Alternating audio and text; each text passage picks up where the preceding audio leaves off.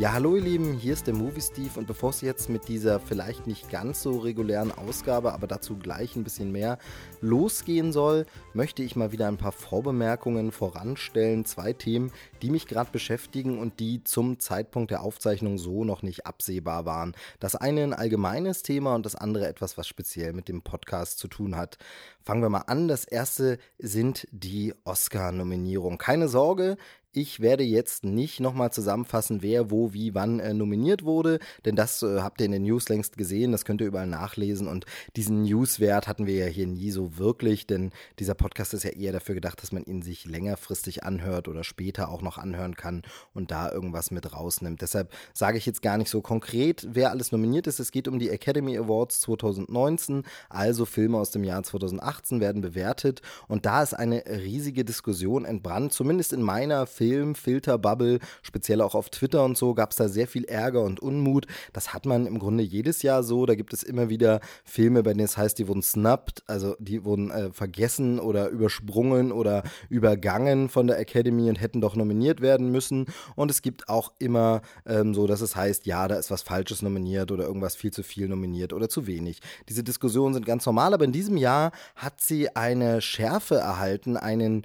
Unterton und eine Feindseligkeit, eine Bitterness, die ich äh, sehr, sehr schade finde, die ich ein bisschen ja bedauerlich und vielleicht auch ein bisschen bedenklich finde, denn es passt wieder zur aktuellen Diskussionskultur, zur Debattenkultur im Netz, zu Toxic Fandom, Themen, die mich ja, wenn ihr diese Sendung länger hört, wisst ihr das, schon länger ein bisschen umtreiben und immer wieder beschäftigen. Jetzt will ich nicht jedem, der da meckert, unterstellen, dass er ein Toxic Fan ist, darum geht es auch gar nicht, aber ich kann einfach äh, diese Kritik nicht so nachvollziehen und das hat hat zwei Ebenen. Zum einen die Ebene der Verleihung selbst. Ähm, jedem steht es frei, einfach eine Filmorganisation oder eine ehrenamtliche, gemeinnützige Organisation zu gründen, die zur Förderung der Filmwirtschaft da ist. Ganz wichtig, Förderung der Filmwirtschaft. Es geht natürlich um Verkäufe, es geht natürlich um Geld und es geht natürlich darum, die Wirtschaft äh, anzukurbeln. Das war der Gedanke dahinter. Dafür ist die Academy of Motion Picture Arts and Sciences da. Dafür wurde sie gegründet, soll das fördern und äh, jeder kann so eine Organisation gründen, wenn er das möchte und dann kann er gern über Jahrzehnte hinweg eine jährliche Auszeichnung etablieren, ähm, die auch organisieren, mit Hunderten von Mitgliedern sich darum kümmern, dass da abgestimmt wird, dass nominiert wird, dass die Filme jeder gucken kann, dass das Ganze auch rechtens ist, dass man eine Agentur wie PricewaterhouseCoopers oder so engagiert, die dann eben äh, auch sicherstellt, dass alles rechtens ist. Das kann jeder ja machen und die Abstimmung und dann auch eine Veranstaltung durchführen, eine äh, Preisverleihung, ein Event, das ein Millionenpublikum, manche behaupten sogar gern mal ein Milliardenpublikum in jedem Jahr vor den Fernseher lockt oder in die Kinos, um sich das anzuschauen, unterhält und begeistert und das Ganze zum wichtigsten Filmpreis der Welt über die Jahre aufbauen. Das kann ja jeder machen und dann bestimmt er auch die Regeln. Dann kann er auch sagen, ja, solche Filme dürfen nominiert sein und solche nicht. Alle, die das nicht machen, haben an diesem Preis per se erstmal nichts zu meckern und schon gar nicht so von oben herab und schon gar nicht so fies. Äh, das ist natürlich schöne Theorie, das ist mir schon klar, denn wir alle sind viel zu viel Filmfans und viel zu viel begeistert und eben dieser Preis gilt inzwischen als wichtigster Filmpreis der Welt und deshalb sind natürlich viel zu viele Emotionen drin, als dass wir da sagen könnten, wir halten unsere Klappe und sagen nichts dazu. Ich mache das ja jetzt auch schon wieder. Von daher ist klar, dass das nur so eine theoretische Ebene ist zum Preis selber. Aber wie gesagt, wem das nicht passt, der mache seinen eigenen Filmpreis, da bestimmt er die Regeln und da hat er dann auch mitzureden und vor allem mag das dann auch ganz andere Sachen ergeben, wenn man sagt, man hat eine andere Struktur von einer Jury, man hat äh, nicht so eine riesen Konsensentscheidung bei hunderten Academy-Mitgliedern und man hat vielleicht eine europäische Perspektive statt einer amerikanischen und dann wird man sich mal angucken, wie viel da wirklich anderes rauskommt. Ich meine, die Versuche gab es und wir haben ja schon öfter gesehen, wie fantastisch toll deutsche Preisverleihungen funktionieren und wie nah das am Publikum und der Masse und den Kinofans ist. Ähm, und da sind wir schon bei der zweiten Ebene, denn auch wenn man die Nominierungen äh, einfach sachlich kritisieren will und einfach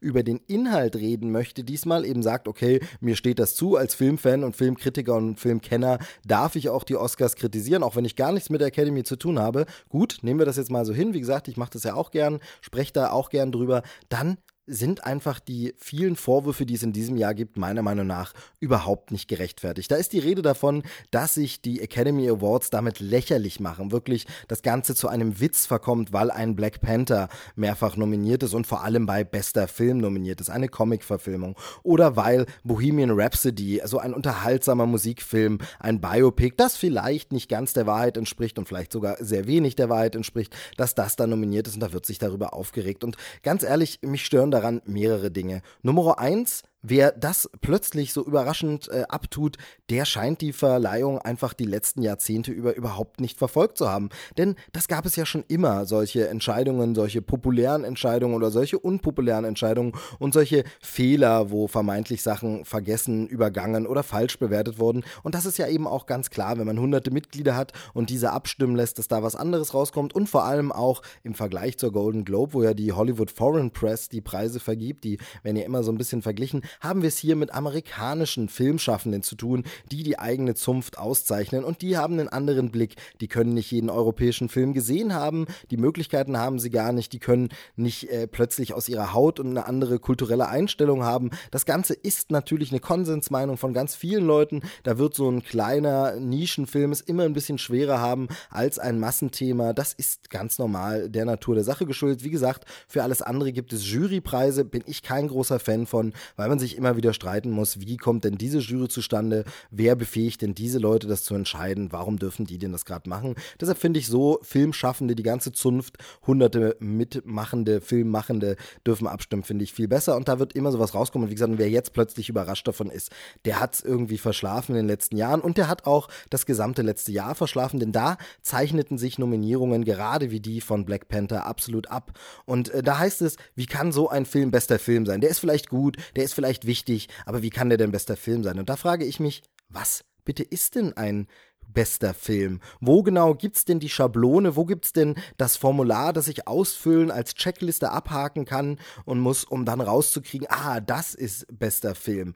Ist vielleicht der beste Film der Film, der den gesamten Diskurs im Massenpublikum komplett umgekrempelt hat, der vielleicht die Diskussion um Film in den USA komplett bestimmt hat in den letzten Monaten, der ein Millionenpublikum erreicht hat und der dafür gesorgt hat, dass plötzlich sich Menschen ganz anders wahrnehmen, wahrnehmen, Film ganz anders wahrnehmen, filmische Helden ganz anders wahrnehmen, über kulturelle Identität reden, über Film, Gesellschaft und das Zusammenspiel reden und nachdenken und der wirklich den Diskurs bestimmt hat. Dieser Film könnte das vielleicht der beste Film sein, weil er einfach der wichtigste Film ist und der bedeutendste Film, der einfach dafür da war, dass ein Umbruch passiert und dass in den Köpfen was passiert und dass da plötzlich irgendwie Menschen sich dem äh, Superhelden-Genre zuwenden und sagen, okay, das kann auch mehr sein als einfach nur so blöder, platter Action-Spaß, sondern da ist viel mehr drin, denn es ist ja nicht nur die Auszeichnung oder die Nominierung für Black Panther,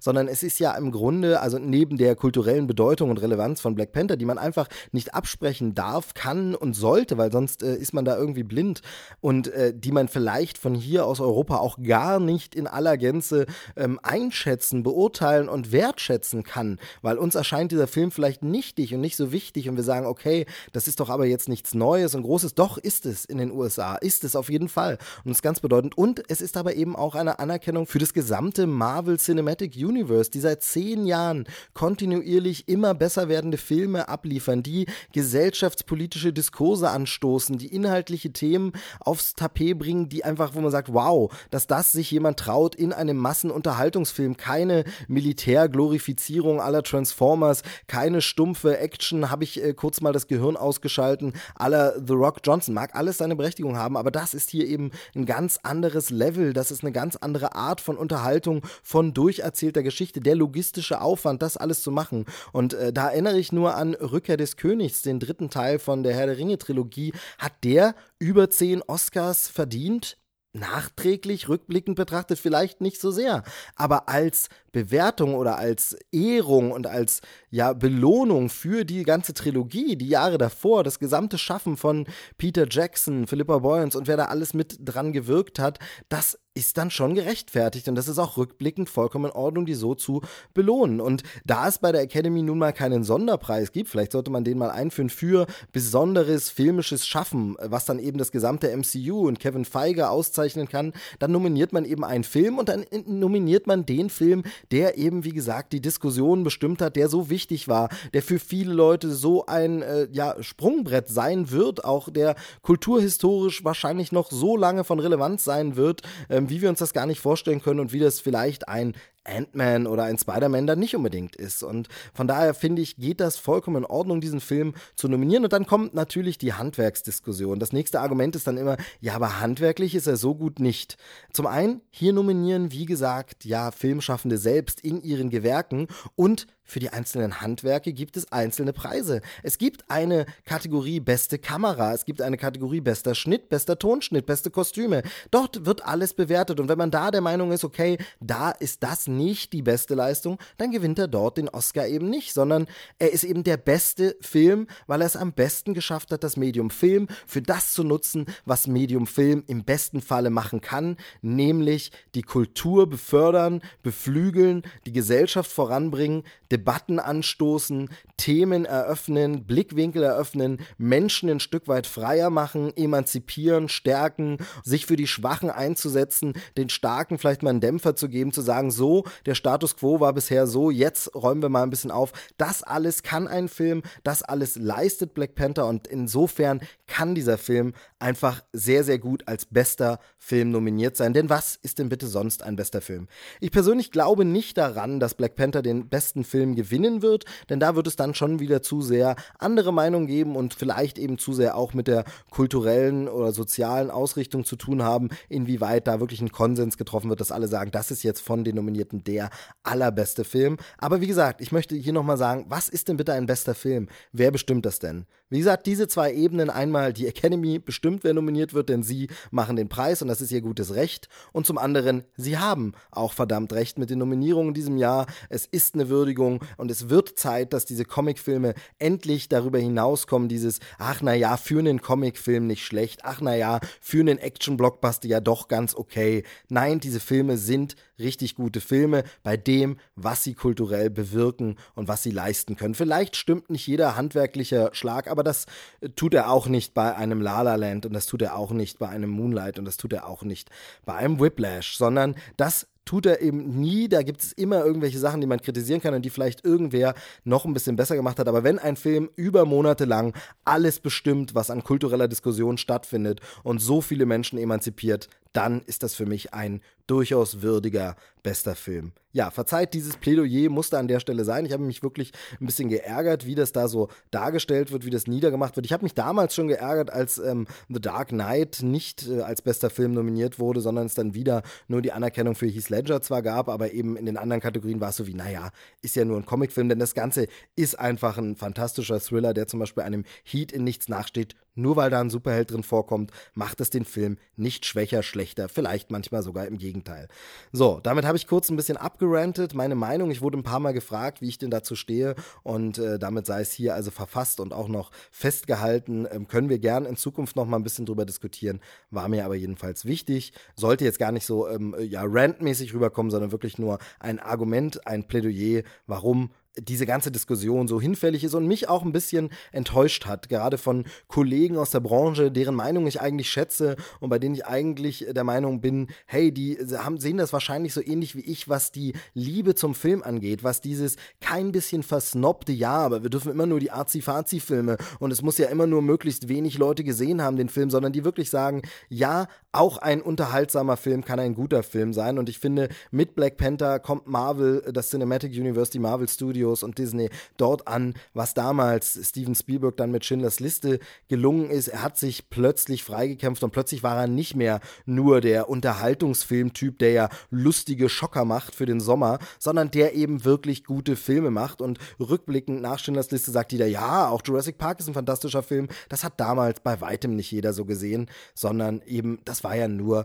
dieser alberne Spaß-Sommer-Blockbuster. Und so ähnlich geht es dem Marvel Cinematic Universe. Ich hoffe, sie werden jetzt ein bisschen bisschen äh, emanzipierter, sie haben jetzt ein bisschen mehr Standing. Ich finde, das ist eine gute, eine wichtige Nominierung und habe mich darüber sehr, sehr gefreut und über ein paar Kollegen sehr, sehr geärgert. Wie gesagt, man kann über Details diskutieren, aber ich möchte bitte noch mal wissen, was ist denn bester Film? Also das soll mir jemand mal per Definition zeigen. Also bester Film ist ja immer noch der Film, der wichtig ist, der bedeutsam ist. Für mich zumindest. Ja, ich habe gesagt, es geht noch um ein zweites Thema. Langsam ein bisschen wieder beruhigen, ein bisschen runterkommen, aber es war mir, wie gesagt, wichtig. Das zweite Thema betrifft den Podcast, der jetzt kommt, direkt. Ähm, und da war nicht so ganz klar, ob ich das hier thematisiere, ob ich was dazu sage oder nicht, aber ich äh, finde so ein bisschen, das klingt ein bisschen äh, hochtrabend, aber ich finde, ich schulde es den Hörern, den Fans, den Leuten, die seit der ersten Stunde dabei sind, so viel Transparenz und Offenheit. Es gibt natürlich sicherlich jetzt neue Hörer, die neu dazukommen. Da gibt es sicherlich Leute, denen ist das vollkommen wurscht und egal. Gibt gibt vielleicht auch Leute, die nie wieder eine Folge hören werden nach dieser hier und dann ist das auch nicht so wichtig. Aber es gibt einfach äh, wirklich sowas wie Fans. Ich mag den Begriff nicht so, aber Leute, die jede Folge hören, die sie immer kommentieren, die sich mit Nachrichten bei mir melden und bedanken für Folgen, dass sie ihnen eine gute Zeit verschafft hat, dass sie vielleicht durch eine schwere Zeit gekommen sind. Und es gab ein paar Leute, die sogar äh, ja Weihnachtsgeschenke geschickt haben und dafür nochmal ein ganz riesiges Dankeschön. Ich habe mich super gefreut über den Support und finde das ganz, ganz toll. Und für euch ist jetzt diese folgende Nachricht, diese selbstkritische Reflexion zum Podcast. Die nächste Folge haben wir vor ein paar Tagen aufgezeichnet.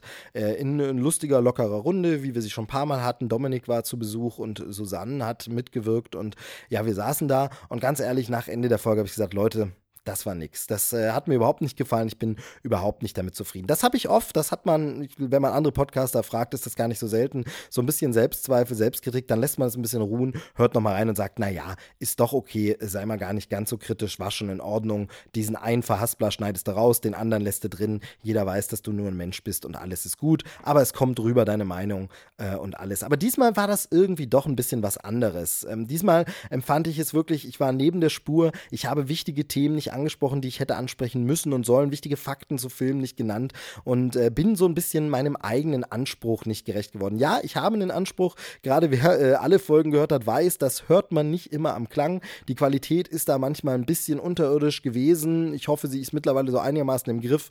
Ähm, nach wie vor arbeite ich noch daran, ähm, aber ich habe trotzdem einen gewissen Anspruch zum Inhalt. Äh, ich stecke nicht massenhaft Vorbereitungen rein, denn das Ganze ist ein Nebenprojekt, es ist ein Nebenberuf für mich. Ich verdiene damit bislang keinerlei Geld. Es ist wirklich äh, Non-Profit, pro bono, was auch immer, einfach weil ich Spaß dran habe. Aber ich gehe mit einer professionellen Einstellung daran. Ich möchte da einen gewissen Qualitätsstandard und ich möchte da ein bisschen was abliefern, wo ich sage, okay, dahinter stehe ich auch. Und das gelingt mir meist ganz gut. Wie gesagt, mal besser besser, mal schlechter und man steigert sich. Und ähm, ich habe mich auch mit Freunden unterhalten und gesagt, ach komm, thematisier das gar nicht, sag gar nichts dazu, das merkt niemand, das kann man auch einfach so abliefern. Kriegt überhaupt niemand mit, dass da irgendwas nicht passt. Und vielleicht ist das so, vielleicht mag das so sein, aber der eine oder andere vielleicht doch. Und ich finde, das sind eben diese Stammhörer und diese Fans, wenn man sie so nennen möchte, sind es einfach wert, dass ich da ganz offen und ehrlich bin und sage, Leute, das äh, wird auch nicht mir selbst gerecht. Also ich bin da selber nicht zufrieden mit und finde, nee, so hingeschludert gehört sich eine Folge nicht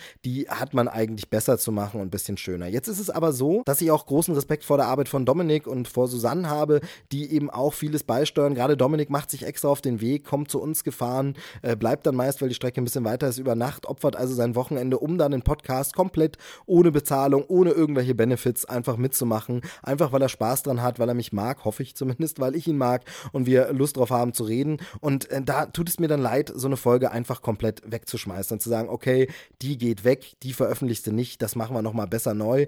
Das äh, täte mir im Herzen leid, denn ich, nur weil ich mit mir nicht zufrieden bin, ähm, ich weiß wirklich nicht, was da los war an dem Tag. Ich war irgendwie wirklich sehr, sehr müde. Ich weiß nicht, ob es nur normale Übermüdung war oder ein Vorbote dessen, dass ich dann einen Tag später äh, tatsächlich flach liegen sollte ähm, und krank war für ein paar Tage. Soll jetzt gar keine Ausrede sein, aber ich versuche das ja selber so zu ergründen. Warum hat es diesmal nicht funktioniert? Warum ist diesmal der Funke nicht übergesprungen? Warum hat es irgendwie sich so verhaspelt? Warum waren wichtige Themen gar nicht drin oder falsch drin? Drin oder so.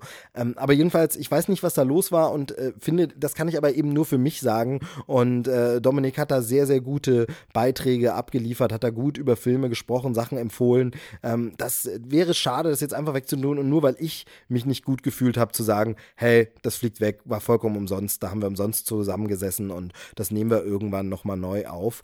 Deshalb habe ich mich entschieden, die Folge trotzdem zu veröffentlichen. Wie gesagt, ein paar Leute haben gesagt, ach, thematisier es gar nicht. Ich wollte es hier mal offen machen und offenlegen. Ähm, bin also offen für Feedback, was ihr zur Folge sagt. Ich werde deshalb auch ein bisschen großzügiger schneiden. Normalerweise mache ich ja nicht viel Schnitt. Ähm, was ich rausnehme, sind so Huster oder Störgeräusche, wo ich sage, okay, das ist dann sehr unangenehm beim Hören. Oder eben wirklich äh, krasse Verhaspler, wo wir nochmal neu angesetzt haben. Aber normalerweise lasse ich die Folge quasi live, so wie sie sind. Aber diesmal werde ich ein paar Blöcke rausnehmen, wo ich sage, okay, das hat wirklich nicht funktioniert, da hast du dich verrannt, ähm, da warst du nicht äh, fokussiert und das äh, war nicht wirklich gut. Deshalb hört man das vielleicht auch, dass das eine oder andere fehlt, aber dann wisst ihr, wie das zustande kommt, seid da ganz offen mit im Bilde. Und äh, mir ist wichtig, dass dieses Ganze wirklich nicht als eine Art Fishing for Compliments und nicht als Kokettieren rüberkommen soll. Hier geht es nicht darum, so zu tun, ah Leute, schreibt mir doch mal, wie toll ich wirklich bin und dass das gar nicht so schlecht. Nein, hier geht es wirklich um Selbstkritik, wo man ganz ehrlich auch mal sagen muss, nö, das kannst du besser, das versuchst du auch in Zukunft wieder besser und äh, deshalb war das jetzt nicht die Glanzleistung, aber es waren schöne Teile drin und die bringen wir euch jetzt ins Gehör, die dürft ihr euch jetzt anhören. Wie gesagt, ich bin gespannt, was ihr so sagt, feedbackmäßig. Themen sind ein paar sehr, sehr interessante dabei, gab es wirklich viel. Äh, mit dem Oscar haben wir jetzt auch nochmal ein Thema, ein interessantes angestoßen und damit genug der Vorrede. Danke, dass ihr euch das angehört habt, dass ihr es überstanden habt. Ähm, ich äh, äh, grüße nochmal vorsichtig vom Krankenbett, bin hoffentlich bald wieder fit. Dann geht es mit äh, weiteren regulären Ausgaben wieder los. Jetzt kommt also eine Folge, auch ein bisschen verspätet durch die Krankheit eben eigentlich. Hätte es schon ein bisschen eher rauskommen sollen. Ähm, allein äh, dadurch, dass Ralf reicht jetzt schon im Kino. Es ist die Folge nicht mehr ganz zeitgemäß, aber wie gesagt, man kann sie auch längerfristig hören. Man muss ja nicht immer alles unbedingt vorher haben. Viele gehen ja auch gar nicht zum Starttag direkt ins Kino, sondern etwas später. Also ich wünsche euch viel Spaß trotz allen Widrigkeiten mit Folge 56 von Krempelcast. Vielen Dank fürs Zuhören. Vielen Dank, dass ihr mir die Treue haltet, auch in diesem Jahr. Ich freue mich da wirklich sehr drüber. Wie gesagt, danke nochmal für die Geschenke, sind angekommen. Ich habe mich riesig gefreut. Ähm, ist ja nicht mit zu rechnen. Wer wirklich mal supporten will, da findet ihr auf krempelcast.de alle Infos zum Support. Ähm, aber wie gesagt, das Ganze soll kostenlos für euch bleiben und soll vor allem Spaß machen. Mir macht es Spaß und solange es euch Spaß macht, ähm, bin ich froh. Lasst es mich dann auch wissen, damit man das mitbekommt. Hey, das lohnt sich und da gibt es Leute, die sich drüber freuen. In diesem Sinne, jetzt viel Spaß mit Krempelcast. Tschüss, sagt der Movie Steve.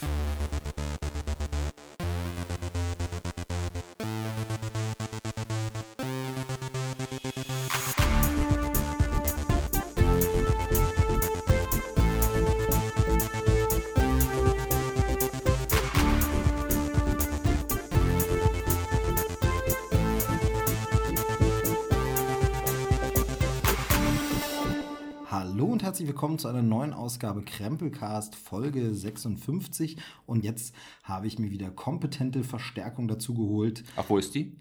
Hey, du bist selbstkritisch diesmal. Ich habe mir, ich habe mir wirklich vorgenommen. Nee, er hat mich gemeint. Ach so. Ich habe mir diesmal vorgenommen, fängst du mal nicht mit dem Diss an. Machst es mal ein bisschen harmonischer. Tust mal nicht das wieder nimmt irgendwie. man dir nicht ab, Steve. Ja, wahrscheinlich. Ja, ich müsste mal abnehmen. Aber das ist ein anderes Thema bei mir heute in dieser Sendung. Ihr habt sie schon gehört mit der wunderbar samtigen Stimme, wie sonst keine zweite Frau sie hat. Hallo Dominik.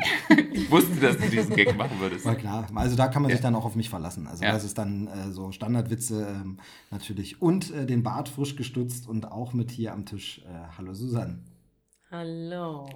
Fandst du nicht witzig? Nein. Okay, dann sage ich jetzt was, wo du garantiert lachen musst. Die kleinen Lampen leuchten aber nicht. Nee, blinken nicht. Ach, verdammt. Naja, kleiner Insider-Witz. Wir mussten in der Vorrunde gerade... rausschneiden. Du musstest. Ich musste im Vorgespräch gerade so lachen. lachen. Ja, ich musste gerade sehr, sehr lachen. Ähm, äh, warum, äh, verrate ich nicht, aber... Äh, In ein wer- paar Jahrzehnten. in ein paar Jahrzehnten verrate ich das mal. Ähm, aber äh, äh, kann man ja jetzt raten, welcher Film das ist. Und die kleinen Lichter blinken aber nicht. Ich glaube, so heißt es im Original. Haben wir das Ja. kleine Filmrätsel der Woche auch noch eingebaut. Also, auf jeden Fall äh, Dominik Drozdowski wieder zu Gast. Hallo, schön, dass du da bist. Ich freue mich auch. Und äh, Susanne Buchter ist auch wieder mit dabei. Schön, dass du da bist. Mhm. Wie geht's euch denn? Wirkt das jetzt irgendwie glaubwürdig oder unglaubwürdig? Man weiß es nicht. Wenn du nichts sagen würdest und es einfach weitermachen würdest, ich glaube, dann würde das. Es wirkt jetzt komplett äh, spontan und äh, überhaupt nicht. Okay, sehr, sehr gut. gut sehr, Genau, sehr und die gut. Hörer wissen ja nicht, dass wir jetzt so schon den 15. Anlauf haben. Nein, so weit, so Weil Steve ist so ein, ist so ein Podcast, Stanley Kubrick. Der muss immer so 100 Takes machen von diesem Anfangsmonolog um dann einen verwenden zu und dann können. einen verwenden zu können, der dann so zusammengeschnitten ist aus den einzelnen Wörtern der verschiedenen Takes. Das Ja. merkt man bloß nicht, weil es so perfekt zusammenschneidet, dass man es nicht Sehr, sehr mitkriegt. Wir hören dann immer den Podcast und stellen fest, ach, das haben wir gesagt. Wirklich. Sehr, sehr Das schön. habe ich so nicht Der gesagt. Steve ist ein ganz toller Typ. Das ist Sehr, unfassbar. sehr schön. Wie geht's euch so? Seid ihr gut ins neue Jahr gekommen? Ich finde, also mir geht's wirklich im Januar immer so, das habe ich glaube ich schon ein paar Mal erzählt, mir geht's im Januar immer so, kommt mir so ewig vor. Also wenn man einfach mal im- auf den Kalender guckt, ist Silvester noch überhaupt nicht lange her, aber gefühlt ist es so von wegen, das war doch vor Ewigkeiten. Also Ja, das geht mir auch immer so. Hm? Ich finde halt immer, also ich finde es immer so lustig im, im Januar. Ich bin jetzt in Weihnachtsstimmung. Ja. Weil jetzt kam der Schnee, jetzt wurde es ordentlich kalt, jetzt hatte man irgendwie so dieses Gefühl von, äh, ich hatte jetzt so, die- so Mitte Januar hatte ich so dieses Gefühl von, oh, jetzt hätte ich Lust auf Weihnachten. ja, ja, Und dann kenn war es so wie, ach nee, stimmt. Da Wie war es denn da zu Weihnachten? Ja, da war es ja wieder so ein Wetter, wo es nicht so Ja, viel ja, Weihnachten aber wie war Von deiner Stimmung Von her. deiner Stimmung her, meine ich. Ja, schon schön. Also ähm, habe ein schönes Weihnachtsfest verbracht und so. Aber eben, ich finde, diese Stimmung hat bei mir ganz viel, ich glaube, das hatte ich, hatte ich das nicht im letzten Podcast auch schon erzählt, hat viel mit dem Quatsch. Wetter zu tun. Ich glaube nicht, dass wir in unserem Weihnachtspodcast groß über Weihnachten geredet haben, kann ich mir ja, nicht vorstellen. Ich glaube glaub auch. Nee, ja, ich finde nee, nicht nur, also du hast recht mit dem Wetter, aber das zweite Ding ist auch wirklich so ähnlich, wie man das ja bei Urlaub auch sagt, dass man eigentlich eher zwei oder drei Wochen Urlaub machen soll, weil man diese Runterfahrphase braucht. Also erst mal überhaupt da anzukommen. Und bei mir ist es so ein bisschen so, ich äh, arbeite bis kurz vor Weihnachten, also in dem Fall war ich arbeiten bis 21. oder so und dann ist am 24. Wo, bin ich noch gar nicht so angekommen im Modus von wegen, ach stimmt, du hast ja jetzt frei und jetzt ist ja Weihnachten und zack, ist schon wieder vorbei. Jetzt wäre ich bereit für Urlaub, für Weihnachten. Wobei bei mir war es ja eher eine Rumfahrphase, weil ich bin ja viel unterwegs okay, ja, gewesen. genau, ja, das In aus der, ähm, Driving Home for. Christmas und so. Ja. Genau. Driving around for Christmas. Hm. On Christmas oder was auch immer. Aber reden wir nicht so viel über Weihnachten. Aber ja, aber das Jahr, ne? Also Silvester ist irgendwie schon wieder ewig her, äh, gefühlt. Und ich habe auch das Ge Gefühl, wir haben ganz viel schon wieder gesehen und ganz viele Themen, über die man sprechen kann. Ähm, das habe ich ja äh, in der letzten Sendung schon kurz so angesprochen, dass es ganz, ganz viele Themen gibt und habe es da dann extra sogar ein Thema ausgegliedert, um das erstmal schnell behandeln zu können und sagen zu können, okay, sonst sprengt das den Rahmen dieser Ausgabe. Das war nämlich Glass. Also wer die Folge noch nicht gehört hat, gerne noch mal reinhören. Der ist jetzt im Kino gestartet von M. Night Shyamalan und da habe ich eben da mal eine Sendung nur diesem Film gewidmet. Äh, ihr, also bei Susanne weiß ich, du hast ihn noch nicht gesehen. Dom, du hast ihn auch noch nicht. Ich habe ihn gesehen. Gestern. Du hast ihn gesehen, ja. Und wie, dann, dann machen wir, um ihn jetzt nicht so groß nochmal zu machen, einen Satz. Wie fandst du ihn? Ich fand ihn okay. Das wäre mein einer Satz. Genau. Also, ich finde, Ich es dachte, ist, wir ist, machen eine Challenge jetzt. Wer bringt die meisten Spoiler in einem Satz oh, das wäre bei dem Film gar nicht so schwer. Ja, ähm, ich finde, es ist ein, Spoiler! als Abschluss dieser Split- und East Unbreakable-Reihe. Trail 177 Trilogie, wie sie jetzt heißt. Ja, Wo kommt das denn her? ja das wird immer mal so in, in Texten so Okay, beschrieben. Ja. merkwürdig. Das Nee, hat ich er find- sich ausgedacht, Dom. Ich finde es okay als Abschluss, aber eben auch nur okay. Also ich finde, ähm, es hätte, ich hätte irgendwie was Besseres erwartet und ich finde halt auch, es wirkt ein bisschen, ähm, bisschen sehr äh, irgendwie so runtergespult. Also ähm, diese ganzen Kniffe äh, kameratechnisch, die man eigentlich von Shyamalan erwartet, die er in Split auch wieder hatte, fehlen mir so ein bisschen. Also es wirkt so ein bisschen mit der heißen Nadel gestrickt, der ganze Film. Genau, gut. Dann haben die Hörer nochmal eine, zweit, noch mal eine Zweitmeinung. Ich fand ihn halt gut. Je länger ich drüber nachdenke, umso ein bisschen schlechter finde ich ihn, muss ich sagen. Ähm, weil man am Anfang doch erstmal noch ein bisschen beeindruckt ist und dann baut es nochmal ein bisschen ab. Aber genau. Susanne, willst du ihn im Kino noch sehen? Oder? Ja, wenn ich es hinkriege, würde ich noch im Kino gucken. Weil Ja, du bist ja auch großer Unbreakable-Freund und äh, Shyamalan-Fan Ja. der alten Sachen. ja genau. Genau, müssen wir jetzt nicht wieder ausführen, ähm, habe ich ja wie gesagt in der letzten Sendung. Also wer der Lust hat, kann da noch mal reinhören und wir haben eine kleine Review-Runde auch äh, mit den Trailerschnack-Jungs gemacht. Die haben wir da auf Instagram und Facebook äh, online gestellt. Das habe ich aber letztes Mal auch schon gesagt. Also wer da mal noch ein paar mehr Meinungen hören will. Aber es gibt schon wieder ganz viele andere Sachen. Vor allem gibt es gerade, da habe ich das Gefühl, da wird sehr viel rausgeballert, sehr viel im Streaming-Bereich. Und äh, da werden wir heute ein bisschen gucken, was es so alles gibt. Aber es gibt auch einen aktuellen Kinostart, über den ich jetzt gern zuerst reden möchte, den ihr beide auch noch nicht gesehen habt, weil er eben noch nicht gestartet ist. Ich war in der Pressevorführung. Es geht um Chaos im Netz. Ihr Ja, da wisst, kann ich ja mit dem Dom jetzt ein Trinken geben. Ihr wisst, was es ist, Chaos im Netz. Also ist natürlich wieder so die, nur diese moderativ äh, dumm gestellte Frage. Ihr wisst natürlich, was es ist, aber man könnte vom Namen ja erstmal nicht drauf kommen, was es ist. Richtig. Sehr gut. genau. Nein, also was sagt er? Gibt es irgendwelche Meinungen zum Titel? Denn es ist ja eigentlich Ralf Reichts 2. Ja, ich finde, das ist müsste man den Film gesehen haben, denke ich. Ich finde es einfach totaler Blödsinn. Ich finde es einen totalen Blödsinn, wenn du eine etablierte Marke hast. Der Film war auch in Deutschland erfolgreich. Ralf Reichts, warum man den nicht einfach Ralf Reichts 2 genannt hat, eventuell noch mit dem Untertitel Chaos im Netz kann man ja machen, machen ja viele Animationsfilme in Deutschland, aber dass diese, die eigentliche Franchise das wegzulassen, verstehe ich nicht. Ist mir einfach völlig schleierhaft, warum das gemacht wurde. Genau, vor allem also im englischen Originaltitel wird es ja tatsächlich damit gespielt. Der Original heißt Wreck-It Ralph und jetzt äh, heißt der, also der erste Teil und der zweite Teil heißt jetzt Ralph Breaks the Internet. Also, aber Ralph kommt auf jeden Fall beide Male vor. Bei uns nimmt man Ralph komplett raus. Es steht kein zweiter Ralph-Teil irgendwie im Titel, nichts, kein Bezug mehr auf die Figur Figur. Ähm, das ist wirklich seltsam. Das heißt einfach nur Chaos im Netz. Glück haben wir aber in früheren Promos hieß es noch äh, Webcrasher. Chaos im Netz. Also der Teil ist zumindest weggefallen. Also da haben wir immerhin ein bisschen Glück gehabt äh, und Chaos im Netz ist so, ja, kann man zähneknirschend mit leben. Aber man versteht es nicht so richtig. Also es gibt das ja jetzt auch wieder beim nächsten Toy Story Film, der bei uns ja nicht Toy Story 4 heißen wird, sondern äh, Toy Story äh, niemand hört auf keiner, hört auf meinen oder irgendwas oder jeder hört auf keinen. So ein ganz seltsamer Untertitel, wo man wirklich sagt, was, warum heißt der Film nicht einfach Toy Story 4? Also keine Ahnung. Zumindest Toy Story kommt drin vor. Ja, aber äh, Toy Story, was auch irgendwie, man hat ja eine etablierte Marke, eine Reihe. Der letzte Teil hieß Toy Story 3, dann bau doch einfach drauf auf. Keine Ahnung, was da mit Disney immer los ist, aber, und da nehme ich, wie ich das so gern mache, das Fazit schon mal vorweg, das tut ja den Filmen nicht unbedingt einen Abbruch. Die Filme sind deshalb ja nicht schlechter, wenn sie denn gut sind. Und Chaos im Netz ist wirklich ein guter Film. Es geht halt um die Figuren aus äh, Ralf Reichts, also die Videospielfiguren Vanellope und äh, Wreck-It Ralph oder bei uns hieß er Randale Ralph, ähm, die ja aus so einem äh, Donkey Kong ähnlichen Videospiel stammen. Ähm, also er stammt aus einem Donkey Kong ähnlichen Genau, sie aus einem, sie aus einem Racer, also aus einem, einem Rennspiel, genau. Und das die, ist so ein bisschen an Candy Crush, glaube ich. Nee, nee an äh, Mario Kart trifft Candy Crush. Ja, so genau. Bisschen. Also so es ist so eine, so eine, es ist irgendwie so ähm, äh, alles so mit Süßigkeiten die Welt ja. und so und alles und das, äh, der ist so ein Fun Racer wie mhm. Mario Mario Kart genau. eben. Er stammt aus so einer Art Donkey Kong-Spiel und äh, will nicht immer nur der Bösewicht sein und lernt dann eben andere Videospielcharaktere kennen. Das war Teil 1. Mhm. Ähm, sehr, sehr schöner Film. Wie hat der euch gefallen? Wie fandet ihr den? Also ich fand den, ich fand den ziemlich gut. Ähm, vor allem fand ich halt schön, wie er quasi diese verschiedenen Spielearten halt auch so inszeniert. Also es gibt dann ja auch so eine so ein, so ein ähm, Shooter, so eine Shooter-Welt, die so ein bisschen Halo-mäßig äh, ist.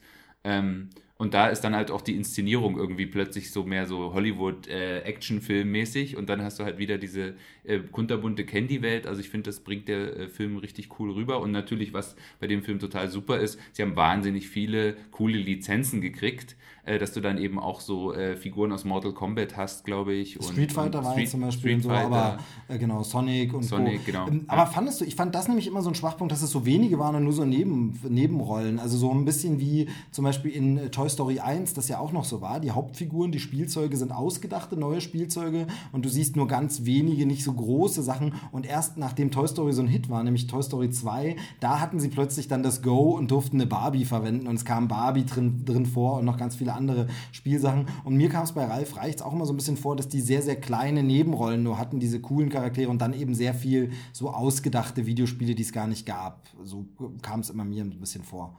Aber ich finde, es, äh, das stört gar nicht. Also es ist quasi eher so dieser, dieser Cameo-Gag-Effekt und die eigentlichen Figuren also es wäre halt so ein bisschen schwierig gewesen, dann wirklich mit Donkey Kong den ja, Film genau, zu machen. Also ich finde ja. dann schon gut, dass es was ausgedachtet ist, weil dann kann man halt auch ein bisschen mehr damit spielen. Man erkennt die Reminiszenzen, die Anspielungen, aber es ist quasi, es muss jetzt nicht die Originalfigur sein, es funktioniert trotzdem. Genau, es ist ein bisschen also, wie bei Toy Story. Also Toy Story funktioniert auch, wenn Cowboy Woody niemand wirklich von uns kennt, weil es den vorher nicht gab, sondern man ihn da erst kennenlernt. Das funktioniert trotzdem.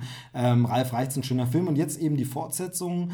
Und jetzt geht es äh, um eine Geschichte, die so ein bisschen ja, also eigentlich, obwohl es was Neues ist, etwas ist, was man schon sehr oft äh, erlebt hat. Und zwar müssen unsere beiden Hauptfiguren, die eben jetzt äh, gut befreundet sind, Vanellope und Ralf, müssen ihre Heimat, eben den, äh, die Spielhalle, das Arcade, in dem sie leben, in den Spielautomaten, in denen sie leben, das müssen sie quasi ja retten, sage ich jetzt mal im übertriebenen Sinne. Es geht jetzt diesmal nicht darum, das kennt man ja auch so aus Filmen, die Spielhalle soll abgerissen werden, sondern ähm, es gibt da einen Vorfall, ich will halt nicht zu viel verraten, es gibt einen Vorfall, weshalb sie sagen müssen, oh, um da quasi unsere Welt zu retten, müssen wir jetzt los uns auf den Weg machen und wohin machen wir uns auf den Weg ins Internet. Sie müssen aus dem Internet über das Internet etwas besorgen, etwas organisieren. Wie gesagt, ich behalte mich mal schön vage, um eben einfach noch nicht zu viel zu verraten. Äh, ist auch am Ende nicht ganz so wichtig. Sie müssen auf eine Mission, um ihre Welt zu retten, quasi ins Internet. Äh, und ähm, da äh, stellt sich dann heraus, dass so ein bisschen, während Ralf da wirklich nur hingeht, um diese Mission zu erfüllen und sagt von wegen, ja, da, das machen wir schnell und dann kommen wir wieder zurück. Wenn Vanellope jetzt eine Welt sieht, wo sie sagt, wow, das ist ja ganz anders als mein immer gleiches Rennspiel. Hier gibt es ja viel, viel mehr Möglichkeiten und vielleicht gefällt mir das ja sogar viel besser, ähm, wodurch wir halt so diesen Charakterkonflikt so ein bisschen reinbekommen. Ähm, und ja, mehr soll ich, will ich jetzt mal zum Inhalt nicht verraten. Ähm, wir haben jetzt also statt der Videospielanspielungen einfach Internetanspielungen Anspielungen. Sie kommen halt in die Welt des Internets und da ähm, ja, bedient man sich wieder derselben Thematik, also der, derselben, desselben Stils, desselben äh, Kniffs, wir haben Welten und Sachen, die es wirklich gibt. Also es gibt natürlich tatsächlich eine Ebay-Seite, es gibt natürlich ein YouTube wird erwähnt oder äh, ein Pinterest oder sowas, das wird alles erwähnt. Aber wir haben auch so Seiten, die nur so etwas sein sollen wie. Also es gibt dann eine große Videoplattform, die, das ist so ein bisschen verwirrend, dass es halt neben YouTube noch eine andere große Videoplattform, keine Ahnung, ob man jetzt YouTube zum Beispiel nicht die große Screentime zugestehen wollte und sagen wollte, okay, sie haben jetzt eine halbe Stunde mit YouTube zu tun, deshalb gehen wir jetzt auf eine ausgedachte andere Videoplattform oder was auch immer da der Grund ist, aber es gibt immer wieder so Welten, die sollen so sein wie Facebook oder die sollen so sein wie YouTube.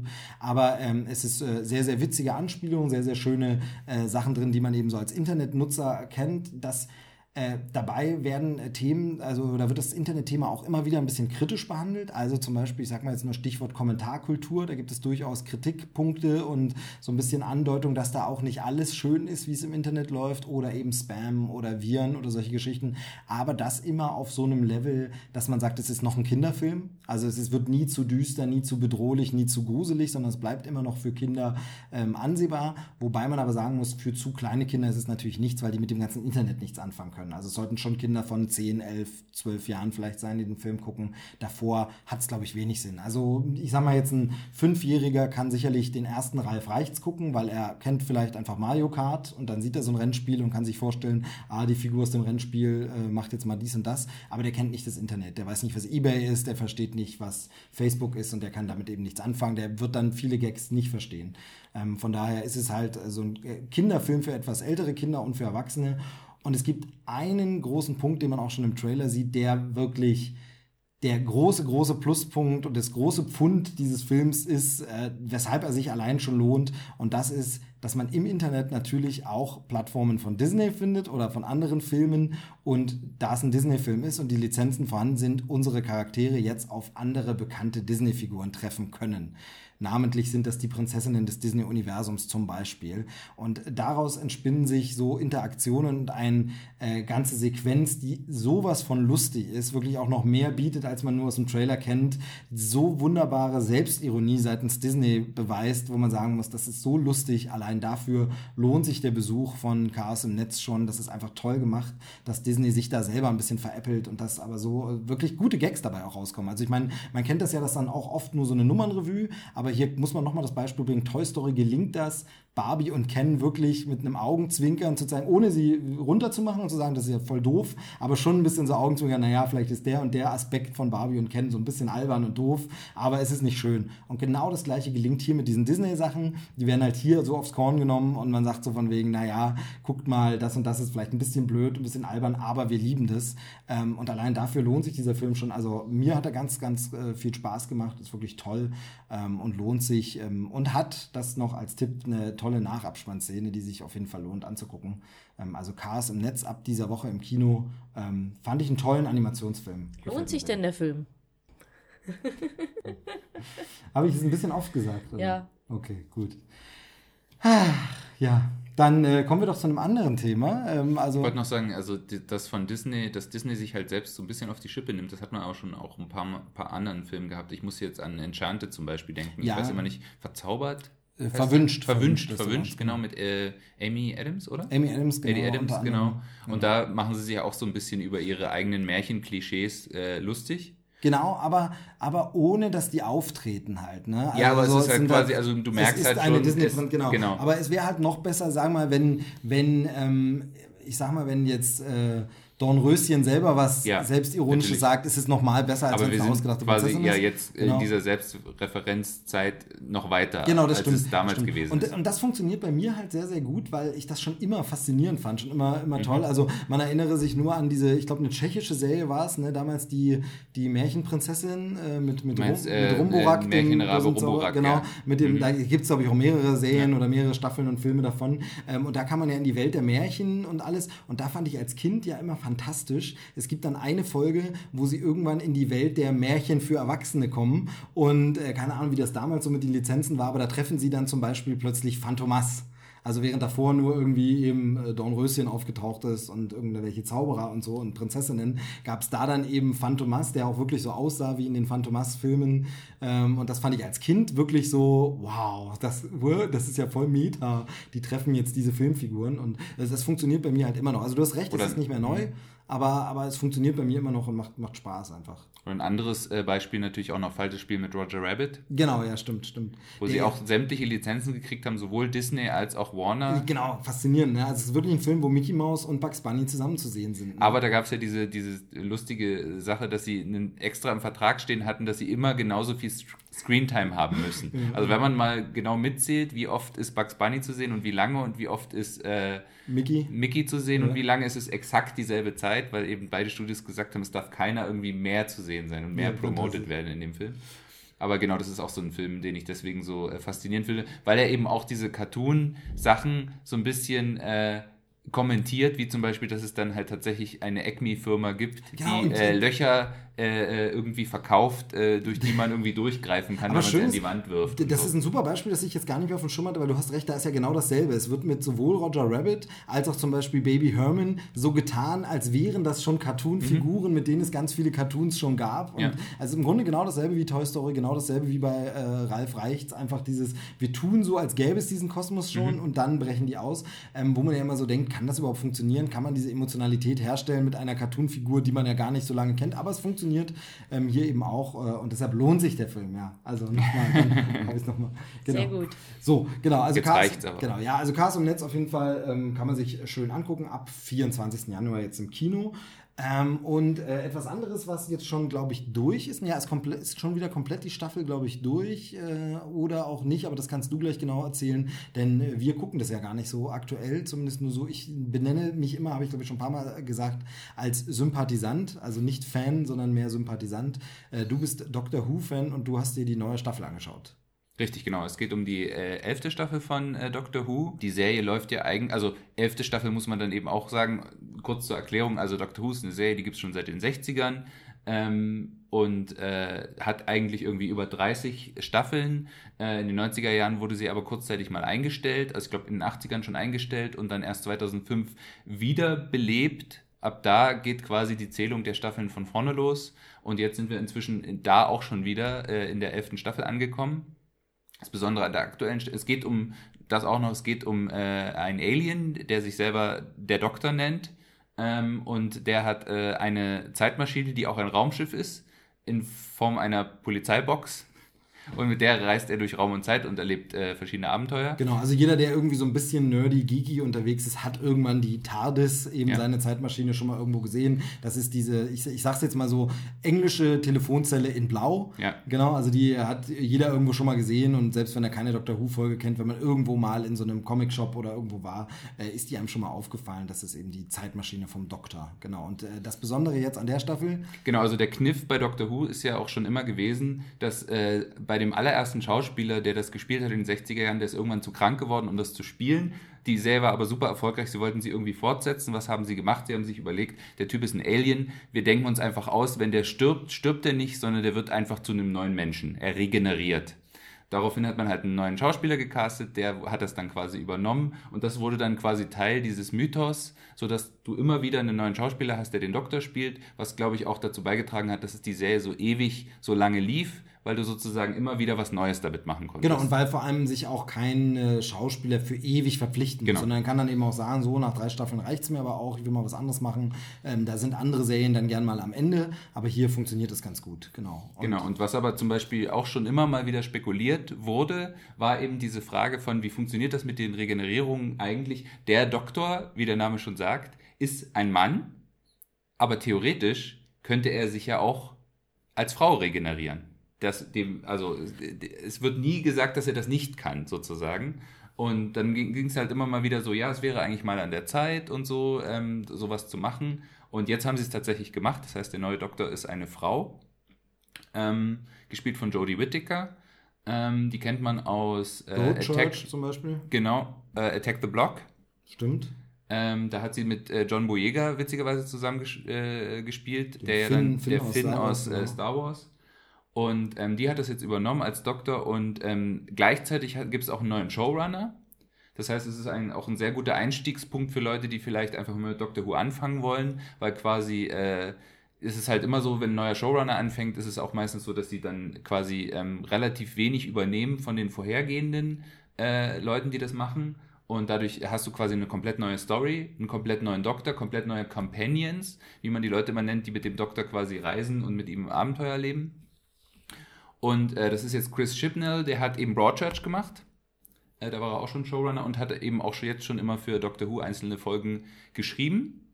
Vorher war es äh, äh, Moffat. Ähm, Stephen Moffat, Stephen Moffat. davor Russell T. Davis. Genau. Und, genau. Und Stephen Moffat kennt man von äh, Sherlock. Also Beispiel, genau. Genau. Und äh, der hat es jetzt äh, ziemlich lange gemacht, hat es jetzt abgegeben. Und ähm, ich finde, also tatsächlich war ich auch so ein bisschen skeptisch, kann das denn funktionieren und so weiter und so fort.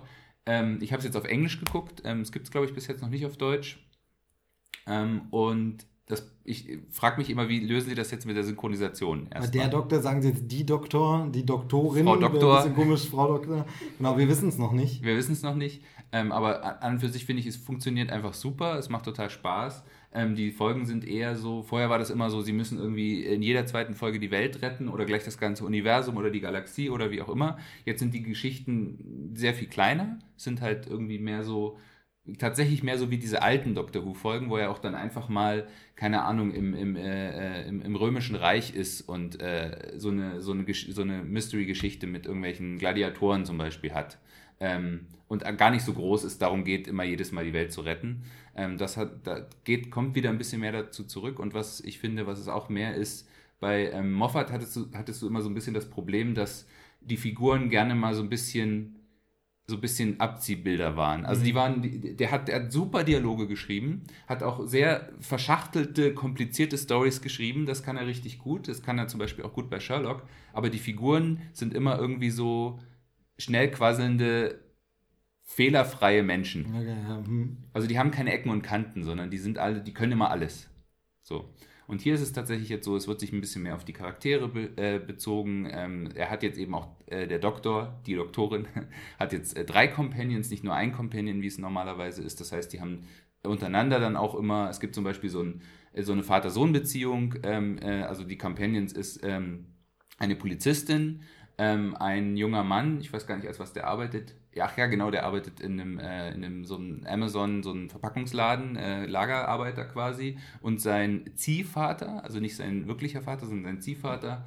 Und ähm, da gibt es eben auch so ein bisschen Spannungen, dass der Sohn ihn nicht so richtig akzeptiert als Vater und so und es dann die ganze Zeit darum geht, dass er ihm äh, irgendwie so ein bisschen Respekt, äh, also dass er ihm keinen Respekt zollt und so. Und zwischendrin hast du halt eben diese Doktorin, lustig, total cool gespielt von Jodie Whittaker, die eben auch erstmal quasi zu sich selbst finden muss am Anfang und dann eben, äh, ja, diese typischen Doctor Who-Abenteuer lebt. Genau. Aber also als Fan kann man dich ja bezeichnen, findest du auf welchem Level, also ähm, muss ich noch finden, weil ich glaube, es gab auch ein paar kritische Stimmen zur Staffel, die gesagt haben, ja, so richtig gut ist das noch nicht. Und gab es nicht sogar schon Überlegungen, ob der Showrunner schon wieder sofort weg ist, sogar nach einer Staffel? Also das glaube ich tatsächlich nicht, weil in, äh, in Großbritannien waren das jetzt seit äh, langer Zeit wieder die besten Einschaltquoten, die Doctor Who hatte seit langem, also seit irgendwie ein paar Jahren mal wieder äh, auf einem richtig hohen Niveau. Das heißt also die Leute, die, das war glaube ich eher so von vornherein, die ähm, gesagt haben, ja, kann das denn funktionieren? Man muss auch echt dazu sagen, der neue Showrunner äh, Chris Chibnall, der die Folgen, die er vorher geschrieben hat für Doctor Who, das waren immer so Folgen, wo man dann nach der Folge so gesagt hat, von wegen so, puh, also die weiß ich jetzt nicht, ob ich mir die das nächste Mal, wenn ich die Staffel gucke, nochmal angucken will. Also es waren immer so mittelmäßige Folgen. Und dann war natürlich die Skepsis sehr groß, kann er das als Showrunner? Ich muss sagen, mir hat es gefallen. Es, ähm, wie gesagt, hat einfach andere Akzente gesetzt. Allein dadurch wirkt es wieder ein bisschen frischer. Man muss auch dazu sagen, die haben halt auch so Leute ausgetauscht, wie zum Beispiel äh, den Komponisten. Das heißt, die Musik ist ganz anders. Der Stil, wie es gefilmt ist, ist auch so ein bisschen anders. Also ich finde, es ist auf jeden Fall frischer Wind. Ähm, und das finde ich erstmal grundsätzlich gut. Ähm, und ja, man muss halt jetzt mal abwarten, wie es dann jetzt in der zwölften Staffel wird. Aber ich fand es jetzt als so Auftakt und als äh, Neustart super. Also Genau. Und es gab jetzt äh, wie viele Folgen? das sind immer, äh, das sind immer zehn Folgen, Genau. glaube Und ich. dann gab es diesmal aber kein Weihnachtsspecial, sondern das kam diesmal ein bisschen später irgendwie. Genau, es war ein Neujahrs-Special diesmal, Genau. genau. Ja. Und ähm, ja, also wie gesagt, ich äh, kann jedem nur empfehlen, der sich Dr. Who mal anschauen will, ähm, kann damit tatsächlich mal einsteigen, äh, kann sich einfach mal die erste Folge angucken und äh, sehen, ob es einem, äh, ob's einem gefällt. Und ja, also ich äh, als Dr. Who-Fan äh, fand es klasse. Also freue mich schon, äh, wenn es dann weitergeht. Genau, also es äh, gibt, glaube ich, bei diversen Streaming-Anbietern immer mal ein paar Staffeln, aber dann irgendwie nicht alle und so. Da muss man dann mal ein bisschen gucken. Bei der wird es noch ein bisschen dauern, aber Genau. man kann sie auf jeden Fall schon kaufen, Ja. äh, ganz normal, ähm, digital auch. Und äh, von daher, also ich, ich werde auf jeden Fall auch mal reingucken, äh, sobald es sich irgendwie ergibt. Ich packe es auf die lange, lange Liste. Wie gesagt, ich bin so jemand, der Doctor Who immer gern mal wieder schaut, aber einfach nicht dazu kommt, irgendwie alles zu gucken. Deshalb äh, schaue ich dann sehr gern eben diese Weihnachtsspecials. Da gibt es ja ein paar sehr, sehr schöne. Ähm, in Deutschland läuft die Serie ja, allerdings halt eben ein paar Jahre hinterher quasi. Also sie sind relativ nah jetzt dran gewesen. Noch ähm, läuft sie auf One, also ARD One. Früher 1 Festival hieß der Sender, früher ARD One. Die bringen immer irgendwie, ich glaube, dienstags äh, zwei, drei Folgen am Stück und da sehe ich es öfter mal und äh, da kann man auch mal reingucken. Aber die sind eben noch nicht bei den Jodie Whittaker-Folgen. Da wird es wahrscheinlich noch ein halbes Jahr oder Jahr dauern, bis die da laufen. Genau.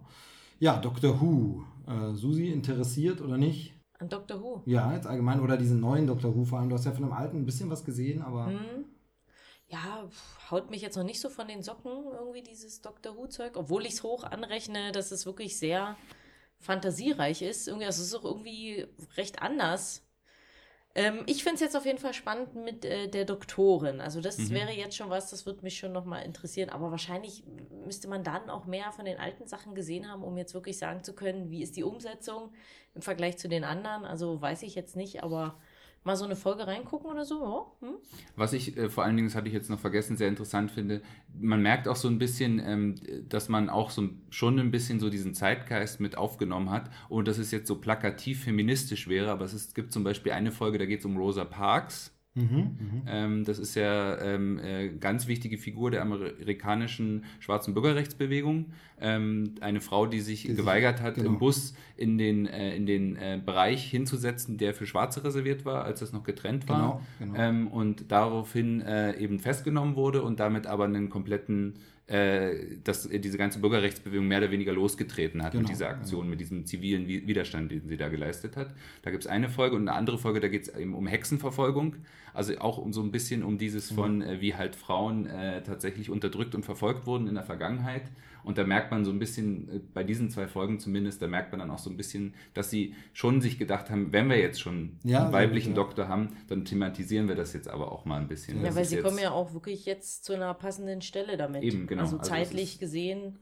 Ja, Das ist und, ja gerade wirklich und eben die, also die, die Internetforen haben ja geglüht, als die Ankündigung kam, dass es eine Frau war, wie Mhm. viele da geschrien haben, gucke ich nicht mehr, nicht mein Doktor, alles machen sie kaputt, warum muss das Mhm. immer so? Also da gab es ja wieder sehr, sehr viele Männer, die sich äh, echauffiert haben, ähm, wo man sagen muss, ja, dann guck's halt nicht, äh, voll Idiot. Ähm, von daher sehr, sehr schön, wenn sie dann nicht nur eine Frau haben, sondern sagen, und wisst ihr was, es ist nicht nur eine Frau, wir behandeln jetzt auch noch solche Themen. Mhm. Also ich glaube, die werden ja dann sich umgucken und ganz schnell schauen sie ihre Serie dann doch wieder, weil sie sie nämlich gucken wollen. Ja, Also, na klar, wird da nur keiner ja- von den Vollpfosten zugeben. Genau. Naja, genau. Also Dr. Who, dann haben wir es auch mal vorgestellt. Äh, sehr, sehr schön. Ähm, äh, und du hattest noch etwas gesehen. Man könnte jetzt quasi sagen, äh, äh, Jodie Whittaker ist die, die Frau mit den ganzen Fähigkeiten. the girl with all the gifts sozusagen. Aber das ist was ganz anderes. Genau. Das ist ähm, ein kleiner, aber feiner britischer Zombie-Film. Ah, und ich bin raus. ja, Stammhörer wissen es, dass ich so ein bisschen meine liebe Not mit dem Zombie-Thema habe. Jetzt versuch mir das mal schmackhaft zu machen. Okay, also wir haben ihn zurzeit ähm, exklusiv bei uns bei Maxdome. Ähm, kann Nee, man aber natürlich eben auch, äh, kann man wahrscheinlich auch auf DVD und Blu-ray kaufen. Ich habe es jetzt nicht äh, geschaut danach, aber ich gehe eigentlich davon aus.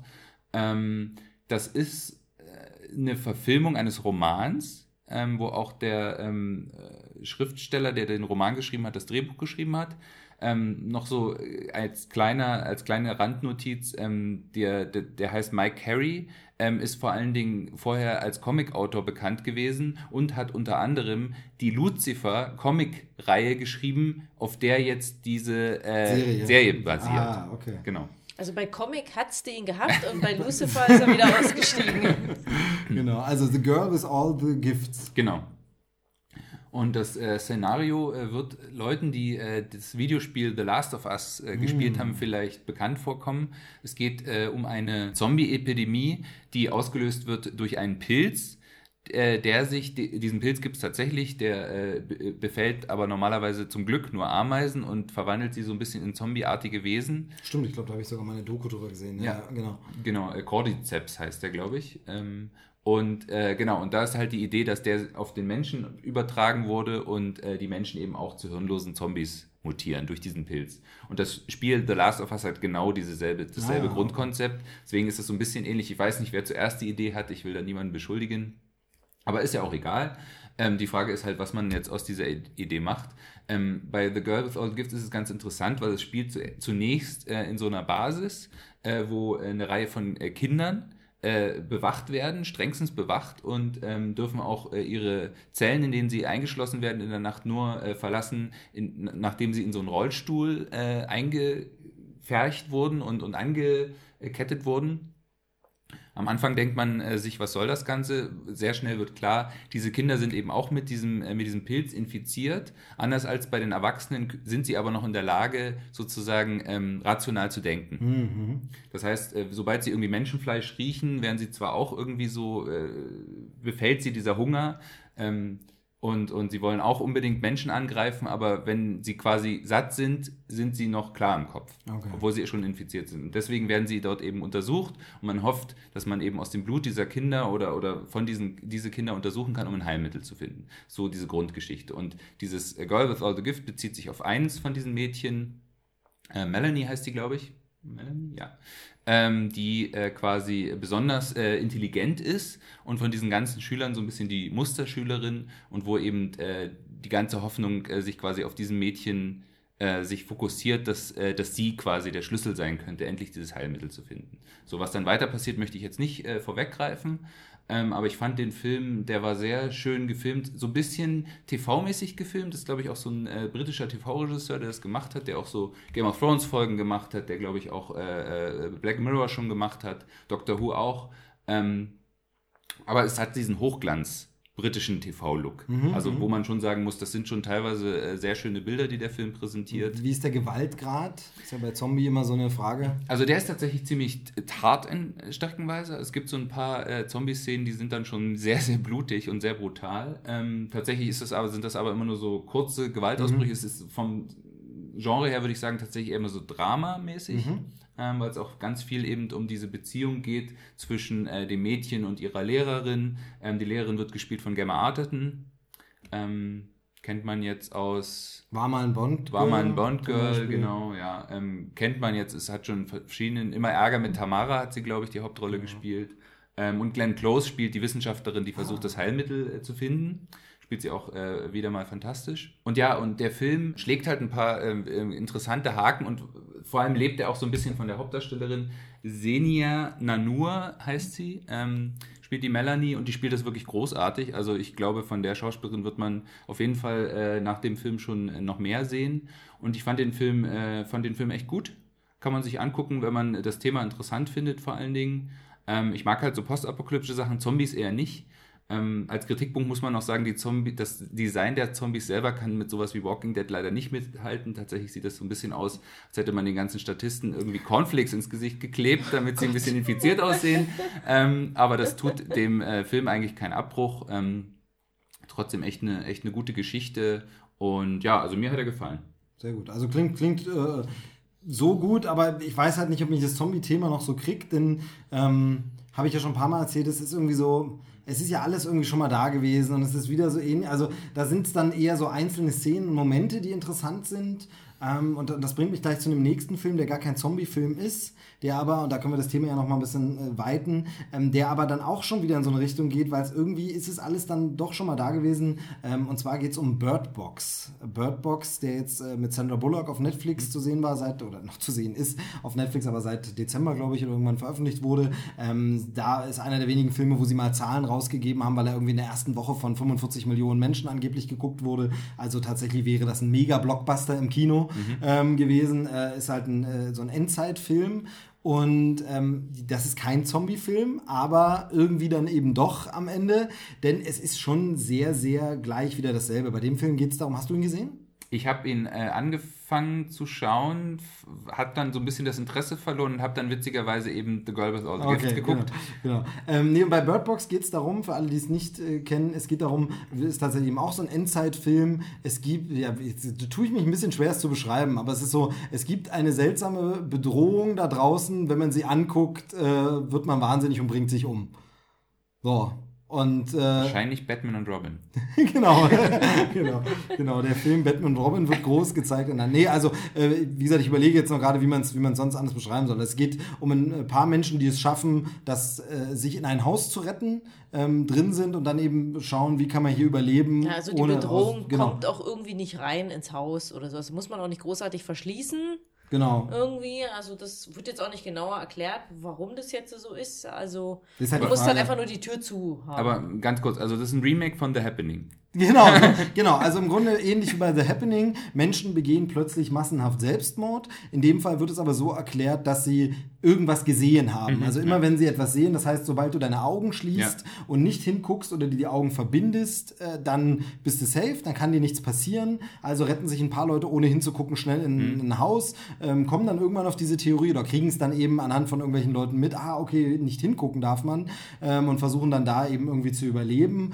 Und, ähm, und da Alternativtitel The Blind Place. genau, The Blind Place, das stimmt wegen Sandra Bullock. Nee, also Bird Box. Und es gab, ging ja dann so weit, dass in den USA ein paar Idioten wieder irgendwie Bird Box Challenge unter dem Hashtag gemacht haben. Wir verbinden uns blind die Augen und versuchen durch den Alltag zu kommen und sich dabei sehr Auto zu fahren. Weil, zum Beispiel sich dabei sehr verletzt Idee. haben. Äh, Netflix hat dann auf dem offiziellen Account äh, zum Beispiel getwittert, bitte macht das nicht, ihr seid doof.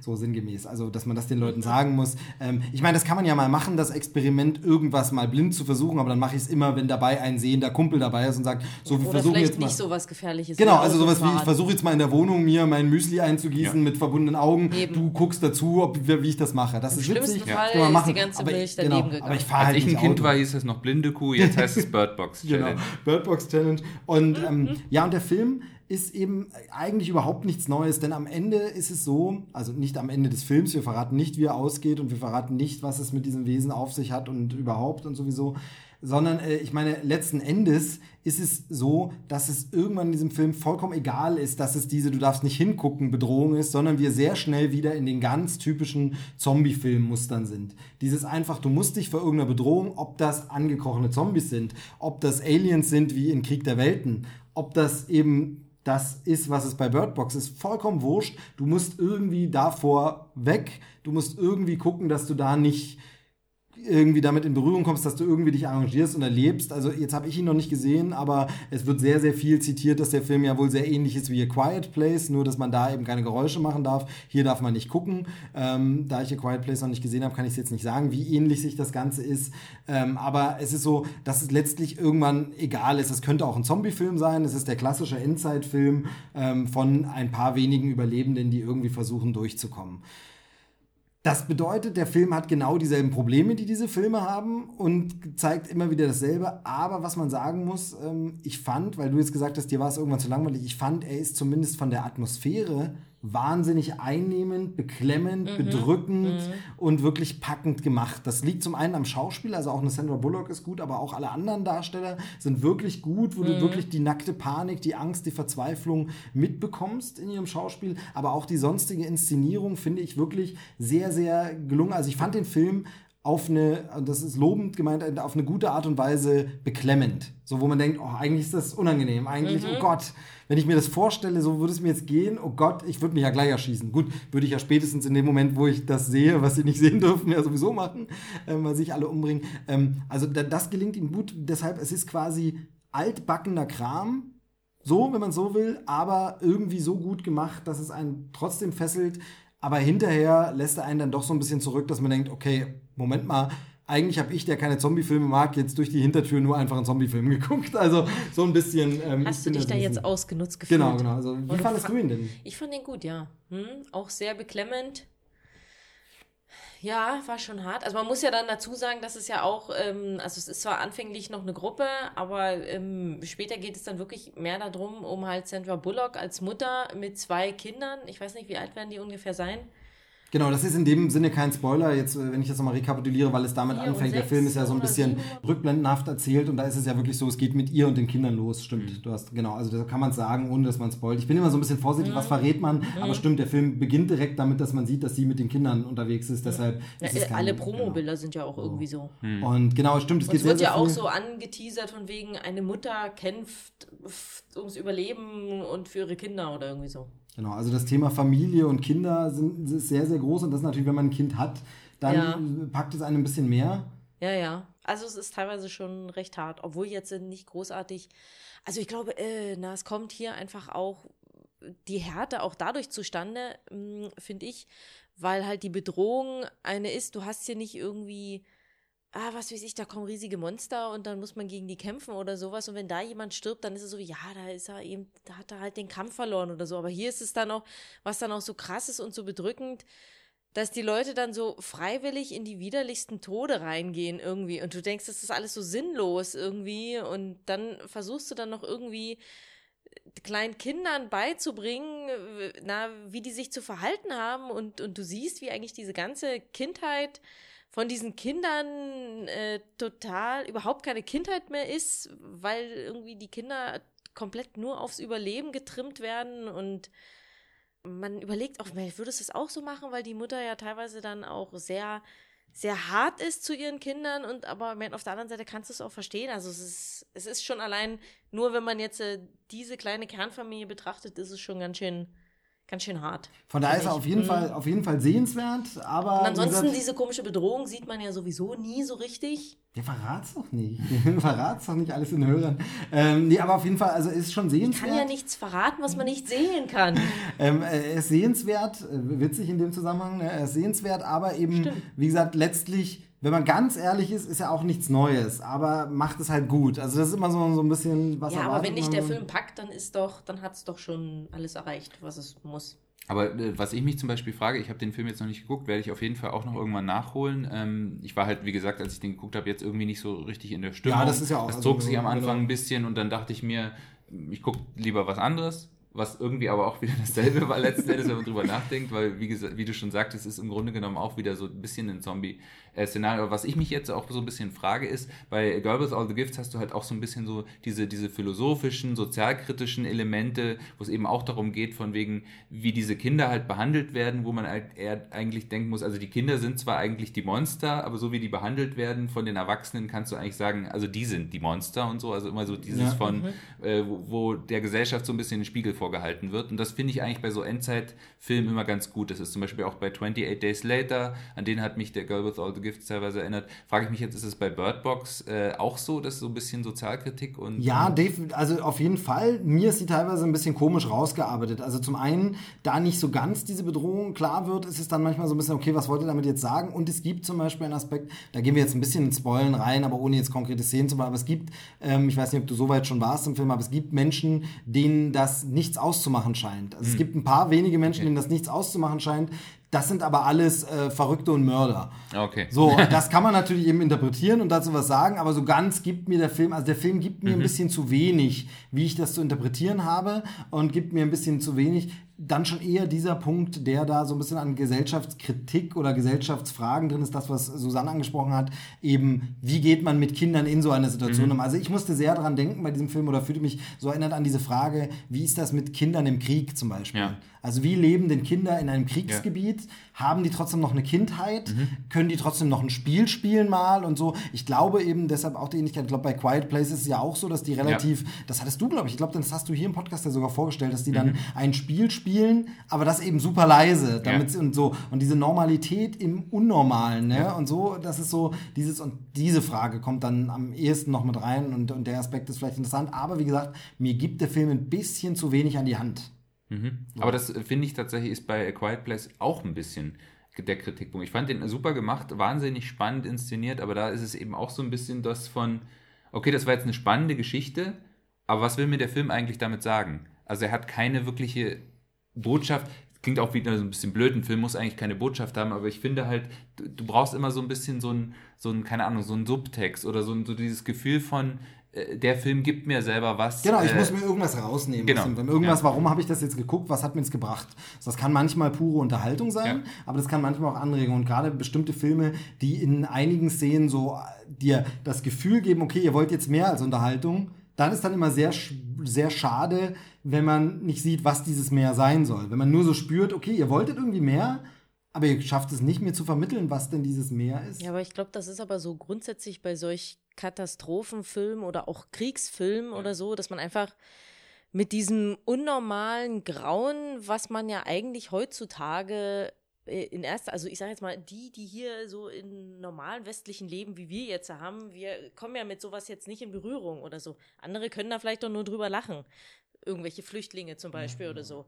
Aber ähm, ich glaube, das ist, glaube ich, das, dass es einfach, dass du dass du dann selber überlegst, äh, was man eigentlich gerade für ein sicheres Heim eigentlich zu Hause hat und wie schnell das bröckeln könnte und wie würde man selber reagieren. Also ich glaube, das ist das, wa- was, was dieser Schrecken ist, womit sich dann der Zuschauer damit auseinandersetzt. Und entweder das gibt dir halt eben was, mir ist es manchmal einfach zu viel, weil es einfach auch so Fragen aufwirft, wo ich sage, ich kann die nicht beantworten, ich will die jetzt nicht beantworten. Ich werfe auch niemanden vor, der sich jetzt für die eine Lösung entschieden hat, anstatt für die andere, weil es ist einfach so eine krasse Situation. Da wüsste ich auch nicht, wie ich reagieren würde. Und also ich glaube, das sind so dieses, wo, wo, wo man einfach nur visuell den Zuschauer an so eine Existenz, an so einen Existenzrand bringt, irgendwie, was er sonst ja so nie erlebt hat. Genau, und da sind wir eben bei dem, was ich meine. Und das hat man aber eben in so vielen Filmen schon, Ja. wo man dann eben letztlich sagen muss, da ist dieser Birdbox so Ja, hoch gut, das du ja bei. Horrorfilmen ja auch. Naja, genau. Und deshalb langweilen sie mich ja auch oft. Wir sind ja nicht so, eine, so oft im äh, Horrorgenre unterwegs, sondern wir schauen dann eben mal sowas wie Hereditary, weil der mal wieder was Neues ist, was anderes macht. Ähm, weil es einfach wirklich ähm, sehr oft dann doch das Gleiche ist. Und äh, wenn du, wenn du vielleicht noch keinen dieser Zombie-Filme gesehen hast und siehst dann Bird Box, sagst du wow. Aber wenn du vielleicht Haufen Zombie-Filme und The Quiet Place schon gesehen hast, sagst du ja.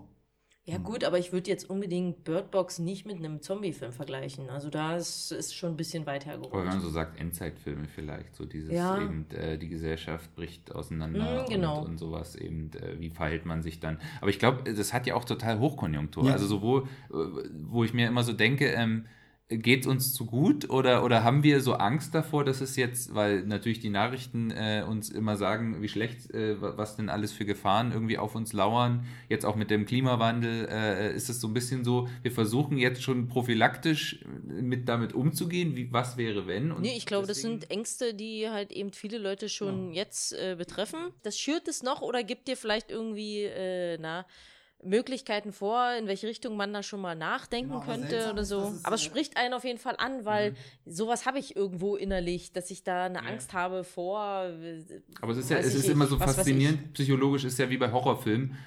Warum willst du, dass man dir Angst macht? Angst ist keine positive Ja, ne, und das Emotion. Seltsame ist, äh, finde ich, dass es normalerweise eine oder eine große Handlung, eigentlich gibt es ja zwei, und diese andere Handlung sehe ich eben nicht, ist ja normalerweise der Eskapismus. Also wenn die Welt schon am äh, Brennen ist, dann gucke ich mir lieber einen schönen Fantasy-Film an, ähm, wo es Leuten besser geht. Und ich habe das Gefühl, dass es die momentan dann nicht so gibt. Also das ist wirklich. Ja, aber dann weißt du ja schon Bescheid. In Zeiten, in denen es den Leuten so einigermaßen gut geht, aber vielleicht irgendwo so unterbewusst irgendwelche Ängste schwelen, da wird dann sowas geguckt.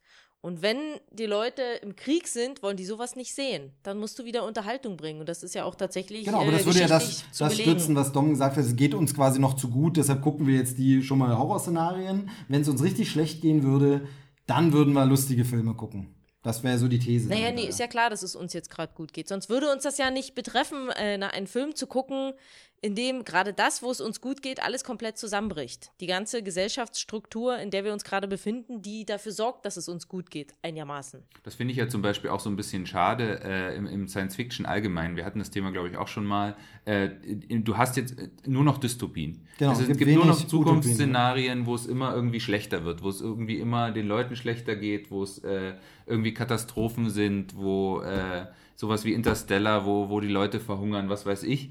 Aber sowas wie Star Trek, wie das ursprünglich war, ist eigentlich so eine Utopie, wo irgendwie die Leute es schaffen, äh, andere Planeten zu besiedeln und äh, die Technologie uns weiterbringt, hast du immer, immer weniger. Se Aber du hast doch da trotzdem immer, ich glaube, wir haben da schon mal lange drüber geredet, Steve. Du hast doch trotzdem immer ein Problem in jedem Star Trek-Film, in jeder Ja, sonst Star wär's natürlich auch langweilig, Ja, eben. klar. Du Ja, musst ja. doch da irgendwas Nein, rein- aber eine so ein, eine, wo so meinetwegen eine, eine rein, also irgendwo so eine positive Botschaft vermittelt wird, guck mal, dahin könnte sich die Gesellschaft ent- entwickeln. Dann hat zwar die Menschheit vielleicht ein Problem mit den Klingonen, und das kannst du dann übertragen auf Probleme, die wir jetzt haben, aber ihre eigenen Probleme hat die Menschheit in den Griff bekommen. Diese Utopie fehlt tatsächlich so ein bisschen. Oder sagen wir mal, zum Beispiel nehmen wir ähm, Zurück in die Zukunft als fantastische Utopie, äh, also Zurück in die Zukunft 2, wo einfach die Zukunft eine wunderschöne, bunte, tolle Zukunft ist. Deshalb gibt es trotzdem einen Konflikt, ein Problem, nämlich das hat Marty McFly persönlich mit seiner Pro äh, Familie. Aber du hast zumindest eine positive Zukunft. Und diese Filme mit dieser positiven Zukunft, die gibt es irgendwie tatsächlich immer weniger. Wo es eine positive Zukunft, wo dann trotzdem was Actionreiches passieren kann. Zum Beispiel. Hm. Also da- vielleicht muss man sich jetzt überlegen, zu welcher Zeit jeweils dieser Film rauskam. Ja, genau. Also das ist natürlich immer so die Überlegung, warum, aber es ist so ein bisschen schade, dass also es irgendwie nur noch Dystopien gibt, ähm, weil ja auch bekannt ist äh, mittlerweile durch äh, so Forschung, Psychologie und so, dass äh, wirklich dieses dauernde alles wird schlimm irgendwann zu einer Abstumpfung führt und äh, statt die Leute zu animieren, guck mal, so schön könnte es werden, wenn wir uns alle zusammenreißen, ähm, heißt es nur noch, ja, eigentlich ist alles eh schon vorbei, eigentlich ist eh zu spät, ganz ehrlich, brauchen wir uns auch nicht mehr bemühen. Das ist so ein bisschen die Gefahr, die ich da bei, bei zu viel Dystopie sehe. Aber interessant ist ja zum Beispiel, wenn du dir überlegst, sowas wie Zurück in die Zukunft, das war in den 80ern, wo äh, die Leute noch dachten, es könnte jeden Moment der Atomkrieg losbrechen, wo man eigentlich sagen muss, die standen viel eher am Abgrund als wir jetzt. Genau, aber es gab, da gab es ja eben auch beides. Ich meine, es gab ja, Ja, sowas ja, wie The klar. Day After Ja, als Film und solche ja. Geschichten, beides. Jetzt habe ich das Gefühl, vielleicht sind wir auch gerade blind. Also Ja. wenn, wenn den Hörern irgend sowas einfällt, äh, schreibt ja gerne mal auf Twitter oder auf der Facebook-Seite oder äh, sonst wie, kommentiert mal. Vielleicht sind wir gerade auch nur blind und es gibt ja auch noch total die positiven Utopien und wir haben sie nur nicht gerade auf dem Schirm. Aber mein Gefühl ist, dass es früher beides gab, Mhm. Dystopie und Utopie. Und jetzt irgendwie, wie du schon sagst, nur noch Dystopie, Dystopie, Dystopie, ähm, weil die Konjunktur hat irgendwie. Aber vielleicht liegt es einfach auch daran, dass mittlerweile, ich meine, in den 80ern konntest du halt noch die Welt häufig ziemlich klar in Schwarz und Weiß einteilen. Und dann kannst du halt eben entweder eine Utopie machen, wo halt eben alles geil ist. Wenn man sich diese Utopien, die hergestellt wurden, vielleicht genauer anguckt, würde man sehen, na, eigentlich würde das so gar nicht funktionieren, weil dann da ist gut und aber auf der anderen Seite würde wieder was fehlen oder so. Und vielleicht ist es halt eben genau das, weil das ist ja das, was wir heutzutage das Problem haben, dass halt eben nicht alles schwarz und weiß ist, sondern da viele Grauschattierungen sind und das eine hat einen Effekt auf, auf was anderes und irgendwie hängt das alles zusammen und deshalb kannst du wahrscheinlich nicht einfach äh, eine super geile Utopie bringen, weil es das vielleicht auch gar nicht gibt. Genau. Oder andere These, die Utopien unserer Zeit äh, sind halt die Superheldenfilme. Weil die zeigen ja eine Welt, die irgendwie bunt ist und obwohl die pro irgendwie Probleme haben und Bösewichte, die, die, sie, äh, die sie bekämpfen müssen, wenn du an sowas wie Guardians of the Galaxy denkst, das spielt zwar nicht in der Zukunft, aber es ist eine futuristische, bunte Welt, die irgendwie äh, gezeigt wird, dass sie irgendwie spaßig ist und lustig.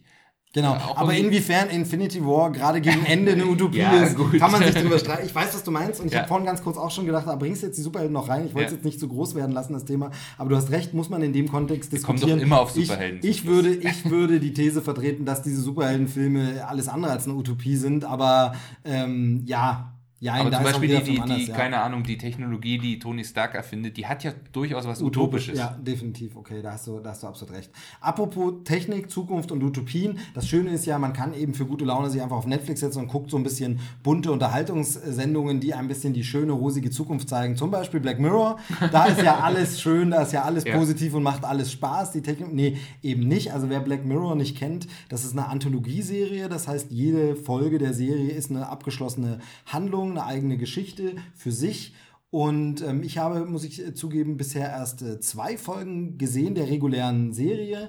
Ähm, das ist einmal die allererste Folge.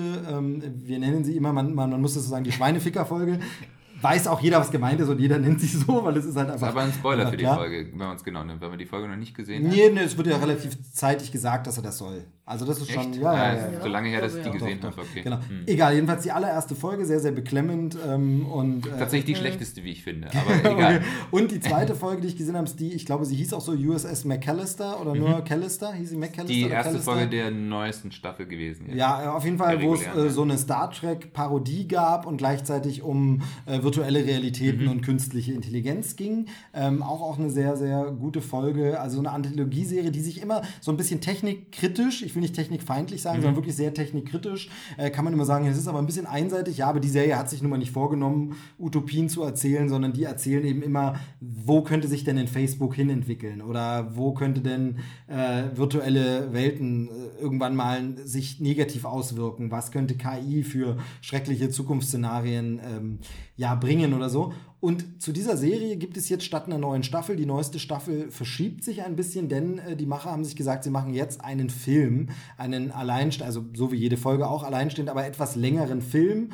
Äh, und der ist sogar richtig lang, lang, äh, wenn man es genau nimmt, äh, denn ähm, insgesamt soll es wohl bis zu fünf Stunden Material geben, heißt es, wir reden von Black Mirror Bandersnatch. Äh, das ist ein einzelner Film, eben der zur Black Mirror-Reihe gehört, für den man aber keinerlei Vorwissen irgendeiner anderen Folge braucht und der einen ja besonderen Kniff hat. Denn äh, dieser Film Bandersnatch ist ein interaktiver Film. Er ist äh, so ein bisschen wie Vorher diese- noch die Preisfrage, wisst ihr, was der Bandersnatch ist? der Bandersnatch ist aus Alice im Wunderland, äh, dieser komische, irgend so ein, irgend so ein Wesen da. Ja, genau. So genau, ist ja, genau. Also da gibt es ja mehrere so komische Fantasieworte und, Ja. und Figuren und da ist ein so ein Fantasy. Ich glaube, in diesem Realfilm, oder? In dem Tim Burton-Film kommt der sogar auch vor, Ja, glaube ich. genau, Genau, genau. ja. Ja. Ähm, und jedenfalls, ähm, genau, ist dieser Film so gemacht und darauf spielt er auch an, das wird auch im Film zitiert, wie diese Bücher, die es früher gab, die Choose Your Own Adventure, wähle deine eigene Geschichte, Bücher, bei denen dann steht, wenn du möchtest, dass deine Hauptfigur sich jetzt dafür entscheidet, lies weiter auf Seite 125. Wenn du möchtest, dass sie sich so entscheidet, lies schon weiter auf Seite 95 oder so. Also mit anderen Worten, der, die analoge Vorform von äh, Adventure Games, muss man sagen. Genau, von Adventure Games, ähm, Text Adventure oder auch anderen dieses Geh dahin, mache dies, erkunde den Raum. Ähm, und genauso ist dieser Film gemacht. Das ist also ein interaktiver Film oder ist es schon ein Spiel? Äh, man weiß es nicht. Es geht äh, um eine Hauptfigur, die tatsächlich an so einem Spiel arbeitet, basierend auf dem Buch Bandersnatch, das so ein äh, Choose Your Own Adventure Buch sein soll. Macht er ein äh, Videospiel, es spielt in den 80er Jahren, ich glaube 1984 oder so spielt der Film.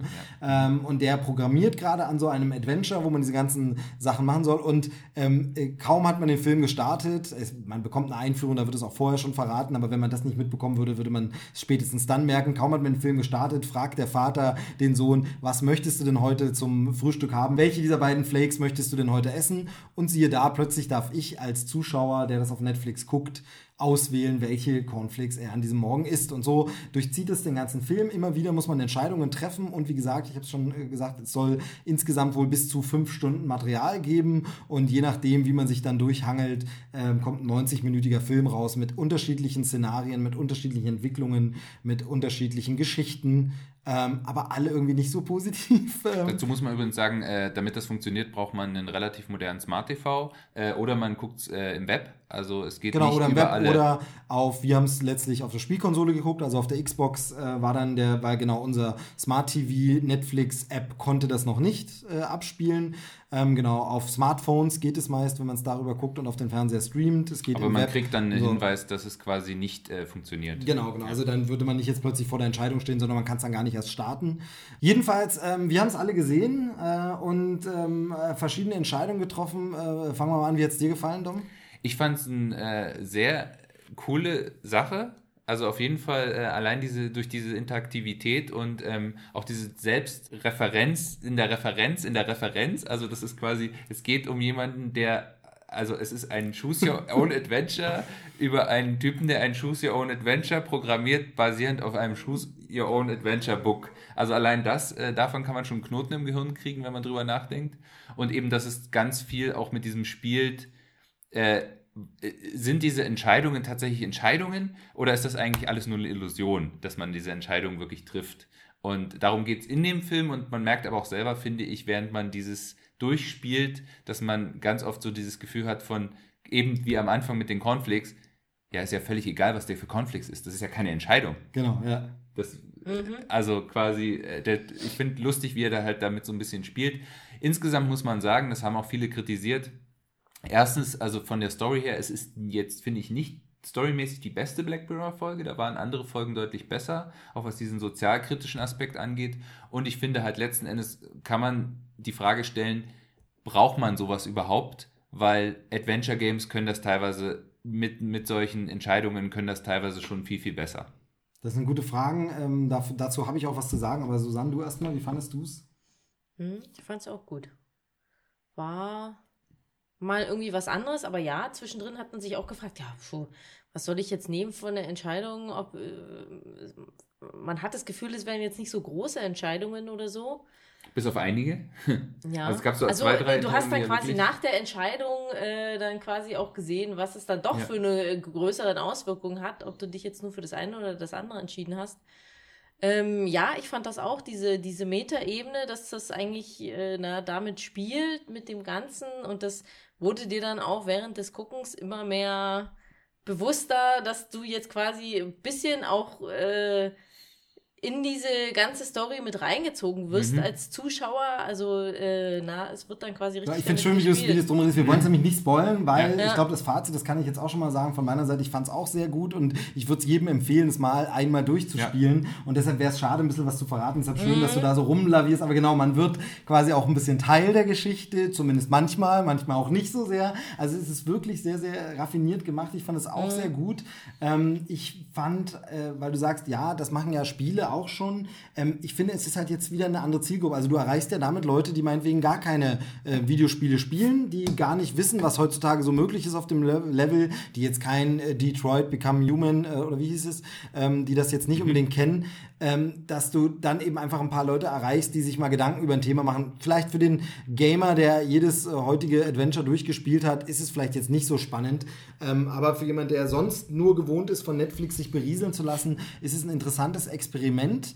Ähm, ich finde es halt wahnsinnig clever gemacht, wahnsinnig durchdacht. Und äh, in manchen Punkten stellt man sich halt die Frage, ob einiges Zufall ist wie wir es erlebt haben oder ob es mit Absicht ist. Denn ich fand zum Beispiel bei dem, wie wir es äh, angesehen haben, dass es sich auch tatsächlich dramaturgisch so aufgebaut hat, dass es immer spektakulärer wurde. Also was meine ich? Es ist äh, tatsächlich so gemacht, das finde ich einen sehr, sehr interessanten Kniff, wenn du eine Entscheidung getroffen hast, die zum Ende führt, zu einem der möglichen Enden, dann siehst du dieses Ende und dann kommt nicht einfach der Abspann und Schluss und wenn du was anderes sehen willst, musst du von vorne nochmal anfangen und fängst wieder mit einem an, sondern dann bringt er dich zu einem entscheidenden, also es steht dann oben eingeblendet, möchten Sie jetzt auf den Abspann klicken oder möchtest du zurück zu dieser größeren Entscheidung, die du getroffen hast?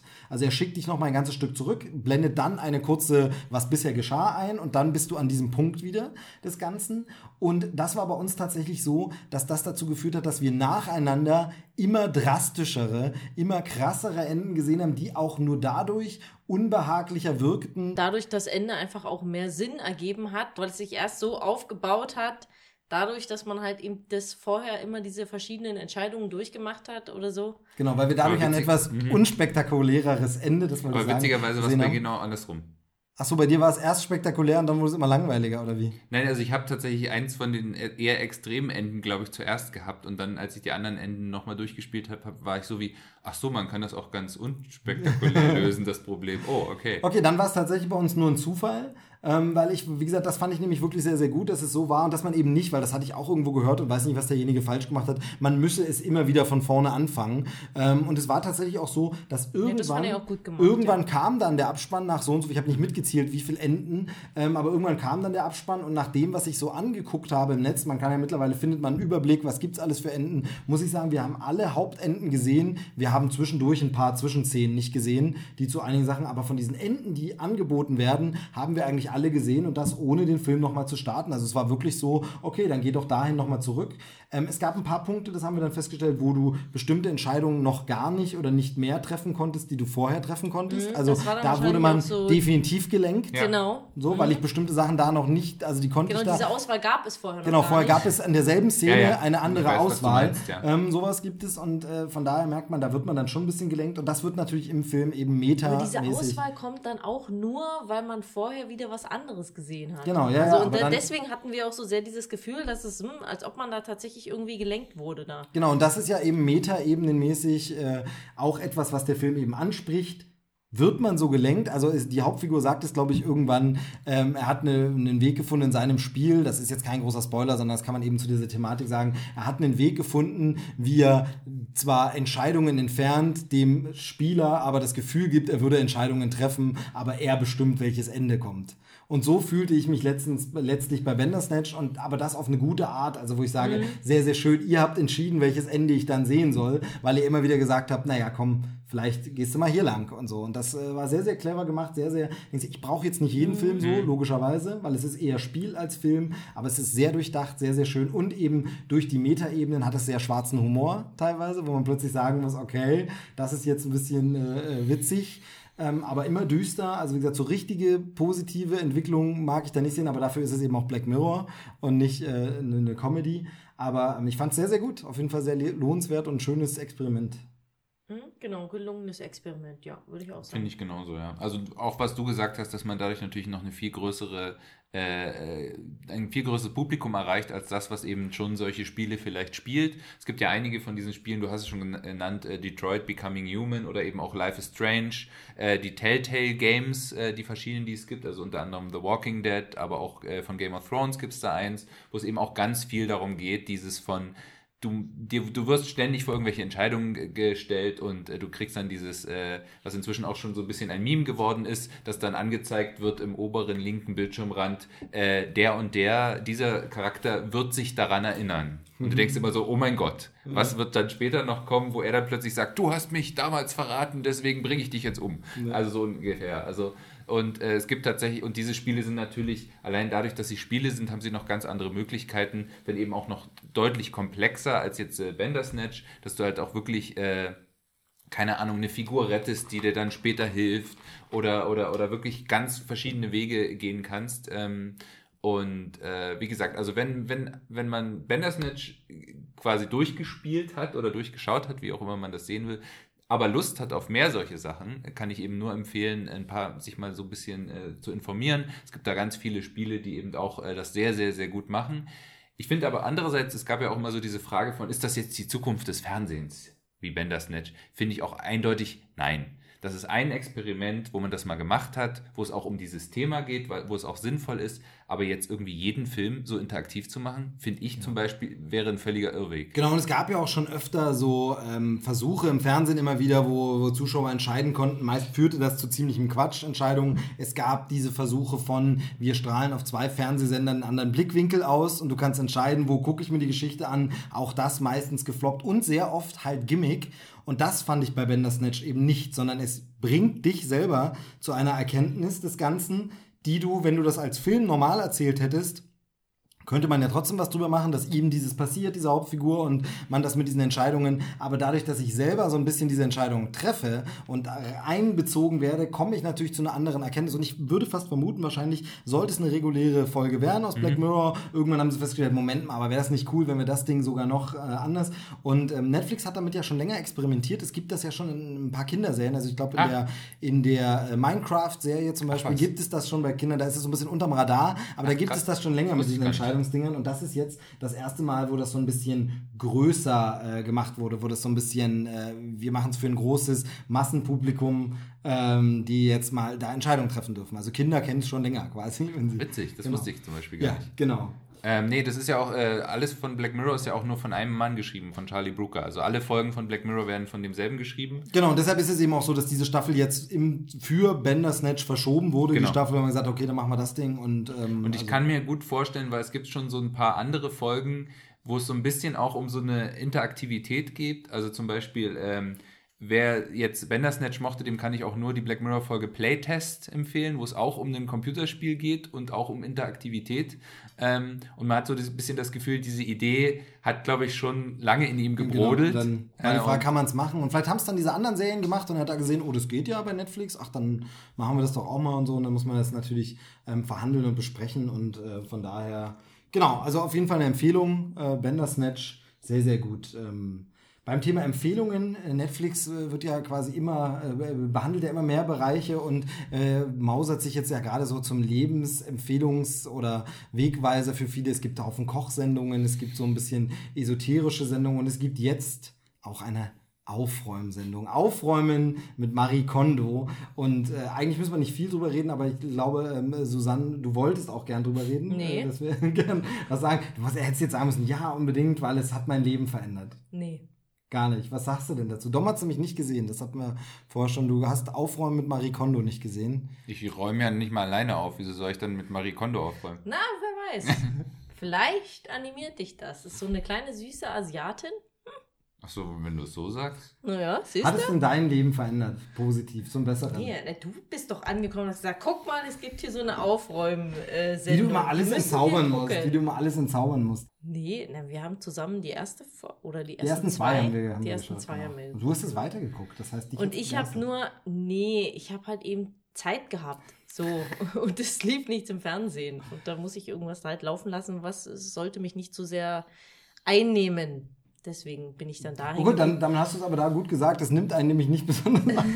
ja, eben. Genau. Also äh, kurz Tacheles. Es geht darum, Marie Kondo, die hat ein Buch rausgebracht äh, oder mehrere, was weiß ich, aber auf jeden Fall geht es um ihre äh, KonMari-Methode, äh, wie man aufräumen soll. Man soll sich bestimmte Dinge äh, in einer bestimmten Reihenfolge vornehmen. Nicht bei ihr geht es eben nicht zimmerweise, sondern nach Gegenständen. Also zuerst Kleidung, dann irgendwann äh, Unterlagen, dann irgendwann Bücher, dann irgendwann persönlich sagen. Reihenfolge ist jetzt wurscht, ob ich die jetzt richtig zitiert habe oder nicht. Darum geht es ja nicht. Aber sie hat da so ein bestimmtes Muster und es gibt, geht immer um einen so einen Kernpunkt. Äh, das ist der Satz immer, does it spark joy? Also nimm ein Ding in die Hand, äh, halt es kurz fest und denk kurz drüber nach. Bringt es dir Freude in dein Leben? Gibt es dir noch was? Und wenn nicht, dann kannst du dich eigentlich dieser Sache entledigen. Und da hat sie auf jeden Fall ähm, ein Buch rausgebracht oder wie gesagt, vielleicht auch mehrere und ist äh, so Bestsellermäßig. Und jetzt gibt es eben eine ja, Doku-Soap oder Dokutainment oder was auch immer, ähm, wo sie äh, Amerikaner zu Hause besucht, die, die ein äh, ja, Aufräumproblem haben, sage ich mal. Die sagen, okay, wir wollen hier mal ein bisschen Ordnung reinbringen und jetzt machen wir mit Marie Kondo,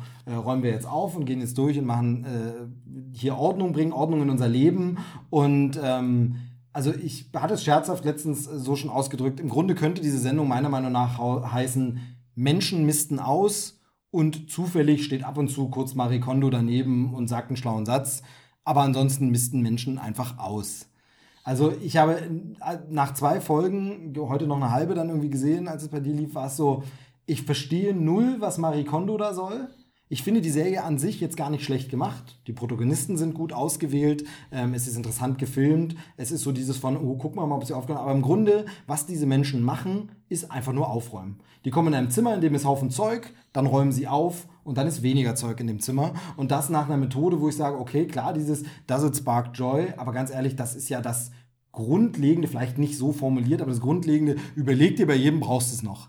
Also im Grunde machen die einfach ja, nur. und ich glaube, so ist es eben nicht gemeint. Überleg dir bei jedem, brauchst du es noch oder nicht? Ja, aber so wirkt es halt, weil es halt auch wirklich so ist, Marie Kondo kommt kurz dort rein, sagt drei schlaue Sätze, geht wieder und dann räumt die alleine einfach auf. Und dann kommt sie nach der Woche wieder. Also ich habe so das Gefühl, dass sie überhaupt nicht relevant für die ganze Erzählung ist. Nimm sie raus und diese Leute würden einfach, also diese Sendung würde für mich auch genauso funktionieren wie zum Beispiel ähm, Ab ins Beet, die Gartensoap, wo ja einfach Leute ihren Garten bearbeiten, ohne dass es einen Gartenlandschaftsbauer gibt oder so, sondern einfach, die gucken mit der Kamera Leuten mal zu, die in ihrem Garten was machen. Und genauso könntest du bei dieser Sendung einfach Leuten zugucken, die mal gesagt haben, ich räume übrigens den Ja, aber ich glaube, auf. das ist halt eben das Problem bei dieser Sendung. Also, um es gleich zu sagen, ich finde es jetzt auch nicht besonders gut.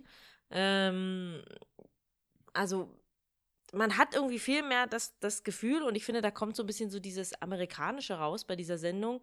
Also nicht nur die äh, Familien, die gezeigt werden, die dieses Aufräumproblem äh, gerade haben, ähm, wie der ihre Art ist, die ist irgendwie recht amerikanisch meistens, ähm, sondern auch die Art, die Machart der Sendung. Es ist, wird zu viel äh, immer gezeigt, äh, wie es den Leuten gerade geht und was sie gerade für ein Problem haben und dass sie das dann beheben können. Und ich finde, das ist natürlich, äh, ist natürlich logisch, dass wenn es um eine Aufräumsendung geht, dass es sicherlich auch nebenher darum geht, dass die Leute jetzt einfach mal auch in ihrem Leben ein bisschen aufräumen oder so. Das ist schon klar. Aber es ist da hast du dann schon recht, Steve, weil das ist irgendwie, also man fragt sich dann so richtig, ja, die Marie Kondo kommt vorbei, erzählt halt eben jedes Mal kurz halt, ja, und meine Methode ist die und wir fangen als allererstes mit den Klamotten an, wo ich jedes Mal schockiert bin, was die da für riesen Klamottenberge haben. Ähm, und ähm, dann geht es halt eben nur darum, dass es eigentlich, also tatsächlich sagt sie jedes Mal nur, ja, guck, ist das jetzt was, was dich glücklich macht oder nicht? Wenn nicht, bedanke dich und tu es weg. Ähm, und das, das gleiche ist dann bei den anderen Kategorien dabei. Und dann kommt mal ein Tipp, wie man äh, die Klamotten zusammenlegt. Die hat dann so eine bestimmte Technik, die vielleicht gar nicht so blöd ist, wenn man jetzt einfach mal vom Logischen her nachdenkt. Also sie stellt quasi alles so aufrecht in Schubläden. Das heißt aber, wir müssten bei uns zum Beispiel alles umordnen, weil wir haben viel Schränke, in die man was reinlegt äh, und auch was raufhängt. Wie mache ich das dann? Müsste ich jetzt alles äh, Kommoden besorgen, um das dann halt wirklich so reinzulegen? Und ähm, ja, also ihre Tipps sind halt relativ sinnlos oder sind halt so. Nee, na, sind, sinnlos nee, würde ich jetzt nicht sind, sagen, sind aber- so relativ äh, Captain Obvious mäßig. Ja, übrigens, Zeug liegt nicht rum, wenn man es in Kisten tut. Ach. Also es ist so, ja, aber es ist aber tatsächlich so, dass Leute dafür tatsächlich teilweise äh, erstmal jemand brauchen, der ihnen das sagt. Na klar, aber da brauche ich ja Guck keine dir doch mal Staffel an, wie die da teilweise äh, leben. Ja, ja, aber dann diesen brauche ich ja keine ganze Staffel, wo ich das immer wieder in jeder Folge. Also ich finde halt wirklich, da ist viel zu wenig Praxisnutzen drin, viel zu wenig Tipps. Ähm, Ja, das ist ja das, was ich meine. Also das Problem ist einfach dabei, man hat gar nicht so viel von der Marie Kondo. Meine Vermutung ist, sie wollen nicht so viel zeigen, weil man sollte ja dann vielleicht dann doch auch mal ihr Buch noch kaufen oder ihre Bücher. Keine Ahnung, ob es nur mehrere sind. ja, aber das kommt zum Beispiel jetzt auch nicht so raus. Wir sagen ja, und mehr Tipps stehen ja da noch und jetzt gehen wir mal mit der Naja, das wollen sie Also, wahrscheinlich ja. nicht so mit dem Holzhammer machen. Keine irgendwie. Ahnung, ja. Aber es ist so ein bisschen, man fragt sich, was soll es mir jetzt geben? Von der Emotionalität, finde ich, ist es jetzt auch nicht so großartig, dass du jetzt sagst, ja, wow, das hat jetzt wirklich denen ihr Leben verändert. Genau, die also Tipps finde- sind auch zu wenig. Naja, sage ich ja. Also ich finde irgendwie. eben dieser hm. Vergleich ist, für mich wirkt es wie die, die Gartensoap, wo Leute ohne fachmännische äh, Anleitung das machen. Und zum Beispiel, wenn man mal den, ähm, hier den Hundeprofi nimmt, da habe ich das Gefühl, der kommt, gibt den Leuten fünf Tipps, die helfen, dann kommt da nochmal ein Tag und sie machen diese Übungen und so, also wo ich das Gefühl habe, diese richtig, bei Marie Kondo habe ich das Gefühl, die kommt einmal Anfang der Woche und sagt, räum mal bitte hier auf und kommt am Ende der Woche und sagt, hast du schön aufgeräumt. Also wirklich, da ist null Praxisnutzen. Äh, das finde ich wirklich Naja, seltsam. das sage ich ja. Also von ihr kommt jetzt nicht so viel Tipps. Irgendwie, das wiederholt sich dann auch, äh, die paar Tipps, die sie gibt. Ähm, und dann ist es einfach so, bei sowas wie Gartensoap oder so, da bist du wenigstens dabei und siehst, wie was entsteht im Garten oder so. Die wollen da jetzt einen Pool bauen oder keine Ahnung. Und dann siehst du, wie der Pool langsam entsteht, was es zwischendrin für Probleme gab oder auch nicht. Ähm, und hier ist es wirklich mehr, du siehst die auch nicht wirklich aufräumen irgendwie. Also am Ende so einer Folge fragt man sich eigentlich, was habe ich jetzt eigentlich gesehen? Dann ist es irgendwie aufgeräumt. Ja, irgendwie. Und du fragst dich aber, wie sind sie denn jetzt eigentlich bis dahin gekommen? Ich meine, dass man dann davor sitzt und denkt, boah, das ist jetzt ein ganz schöner Berg. Hättest du das gedacht, dass das so ein Berg ist? Ja, nee, na gut, dann räumen wir jetzt mal auf. So, und dann ist es dann irgendwann aufgeräumt irgendwie. Und dann hast du zwischendrin noch so ein paar emotionale Momente irgendwie ja, weiß ich auch nicht, ist jetzt auch nicht so spannend und dann bringt Marie Kondo jetzt auch nicht so viel mit Also ich finde halt, Also, schneid, schneid sie halt raus und du hast äh, plötzlich eine Doku über einfach Amerikaner, wie sie leben, weil du hast in jeder Folge ähm, irgendwie so eine andere Art von amerikanischer Familie. Also einmal die Einwandererfamilie, die da jetzt lebt und sehr viel Ja, aber an selbst das macht Zeug gar keinen, es bringt dort dann keinen Unterschied. So. Also, ne, ich finde, es sind schon unterschiedliche Typen von, von Familie und Ja, so. aber von so doll auch nicht. Könnte man so. Aber auf jeden Fall, also äh, der Hype irgendwie nicht gerechtfertigt ähm, und besser aufräumen kann man damit auch nicht. Also irgendwie äh, aufräumen mit Marie Kondo, nee. Also keine Empfehlung, Dom, wenn du aufräumen möchtest, dann äh, Aber ich, äh, die, die Frage ist ja ganz klar zu beantworten, warum ist da Marie Kondo, damit du eine hübsche Asiatin hast, mit der du die Sache verkaufen kannst. Ja, na klar, aber das ist, wie gesagt, also das, das gelingt beim, beim Hundeprofi oder bei irgendwelchen Köchen oder so besser. Also es aber ich finde, ich finde generell bei Netflix gibt so einiges, äh, so, so Sachen, die quasi, die sind jetzt nicht richtig gut, aber ich kann äh, Susi da auch so ein bisschen verstehen, dass das sind auch so Sachen, die man irgendwie so nebenbei gut gucken kann, während man was anderes macht. Also bei mir ist es zum Beispiel dieses Dark Tourist, wo es so ein bisschen um so einen Typen geht, der äh, quasi diesen, diesem ganzen Phänomen des Dark Tourism nachgeht, also dass du quasi nicht Urlaub machst an einem äh, schönen Ort, wo es irgendwie äh, sonnig ist und du dich an den Strand legst, sondern du machst Urlaub in Tschernobyl. Das heißt, es gibt halt irgendwie Leute, die finden das Klingt cool, so eine, so eine Grenzerfahrung zu machen, dass sie halt sagen, äh, ich mache Urlaub, äh, keine Ahnung, äh, ich mache einen Abenteuerurlaub im Gefängnis und will mich wie ein Gefängnisinsasse behandeln lassen. Das ist eine riesen, riesen in Osteuropa beispielsweise und dem geht der halt so ein bisschen nach. Und das ist auch sowas, wo ich immer so ein bisschen denke, das ist manchmal ganz nett, das ist manchmal ganz interessant. Äh, der, der Moderator geht mir manchmal ein bisschen auf den Senkel, aber man kann es halt schön nebenbei laufen lassen und es ist halt aber auch nicht, äh, wenn man dann irgendwie, keine Ahnung, was anderes macht oder in einen anderen Raum geht äh, und man verpasst fünf Minuten, ist es jetzt nicht so, oh, verdammt, jetzt muss ich wieder zurückspulen. Sondern da, da muss ich halt immer, lassen. immer wie sagen, also ich verstehe schon, was ihr meint, aber man muss immer sagen, irgendwie gibt es dafür keinen Platz in meinem Leben. Also irgendwie dieses, ich, ich mache bewusst Netflix an, aber dann nur was, was mir nicht so wichtig ist. Also das gibt es irgendwie gar nicht bei Ja, mir. nee, aber, ich wieso? Manchmal hat man dann ja vielleicht auch so Lust auf halt eben sowas. Ähm, und ich finde, also das Problem beim linearen Fernsehen ist, erstens, es wird sich ja auch nicht immer sowas getraut, äh, irgendwie solche Themen anzubringen. Dann bringst du mal irgendwie so ein bisschen krassere Themen äh, auf sowas wie, äh, äh, wie heißt das? Pro7 Max oder irgendwas. Ähm, aber dann sind das wieder so reißerische, gemachte äh, Dokus, wo ich denke, ach nee, auf diese Art habe ich dann keine Lust. Und dann finde ich das Zurückgenommene, wenn du sowas bei Netflix siehst, auch ganz gut. Und es müssen gar nicht immer so riesige, reißerische Themen sein, sondern die müssen einfach nur interessant sein. Und ich Nee, finde, das genau. findet erstens nicht so viel statt im linearen Fernsehen. Und zweitens hast du ja dann immer das Problem, und das ist auch ein Problem von Leuten, die halt eben auch wenig Zeit haben, wenn du dann mal Zeit hast und sagst, so jetzt setze ich mich mal hin, jetzt trinke ich eine Tasse Kaffee mal in Ruhe und habe mal eine halbe Stunde Zeit und jetzt möchte ich gern was gucken, was mir Spaß macht, selbst da einmal durch. Beim linearen Fernsehen stellst fest, es läuft nur Mist.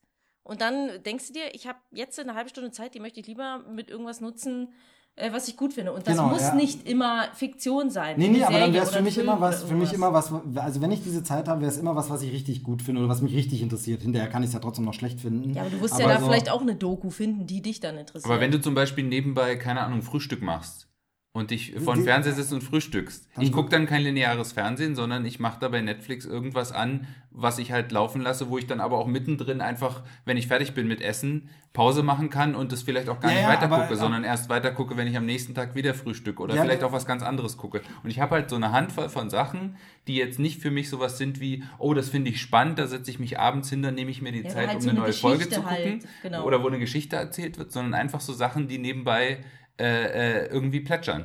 Hm, Ja, für Plätschern habe ich entweder Radio oder einen Podcast oder ich gucke wirklich. Also ich tatsächlich gibt es, ist ja auch äh, keinerlei Vorwurf, sondern tatsächlich gibt es in meinem Leben keinen Platz für, ich lasse nur irgendwas so laufen. Das wäre dann Radio oder ein Podcast. Das würde, also ein Radio lasse ich bei mir laufen, wo ich auch überrascht werde davon, was läuft da oder so. Oder zum Beispiel morgens, meinetwegen Morgenmagazin, das würde ich laufen lassen. Da bestimme ich ja auch die Inhalte nicht, sondern lasse die einfach machen und gucke und das ist mir nicht so wichtig, gehe ich zwischendurch mal raus und weg. Ja, aber das ist ja teilweise so ein bisschen wie Morgenmagazin. Einfach mal so, ähm, wo du dann so ein paar Geschichten hast. Nur ist jetzt das äh, Morgenmagazin von ARD und ZDF äh, nun ein bisschen gehaltvoller, politischer, sage ich jetzt mal, und nicht so sehr mh, seichtere Themen oder sowas.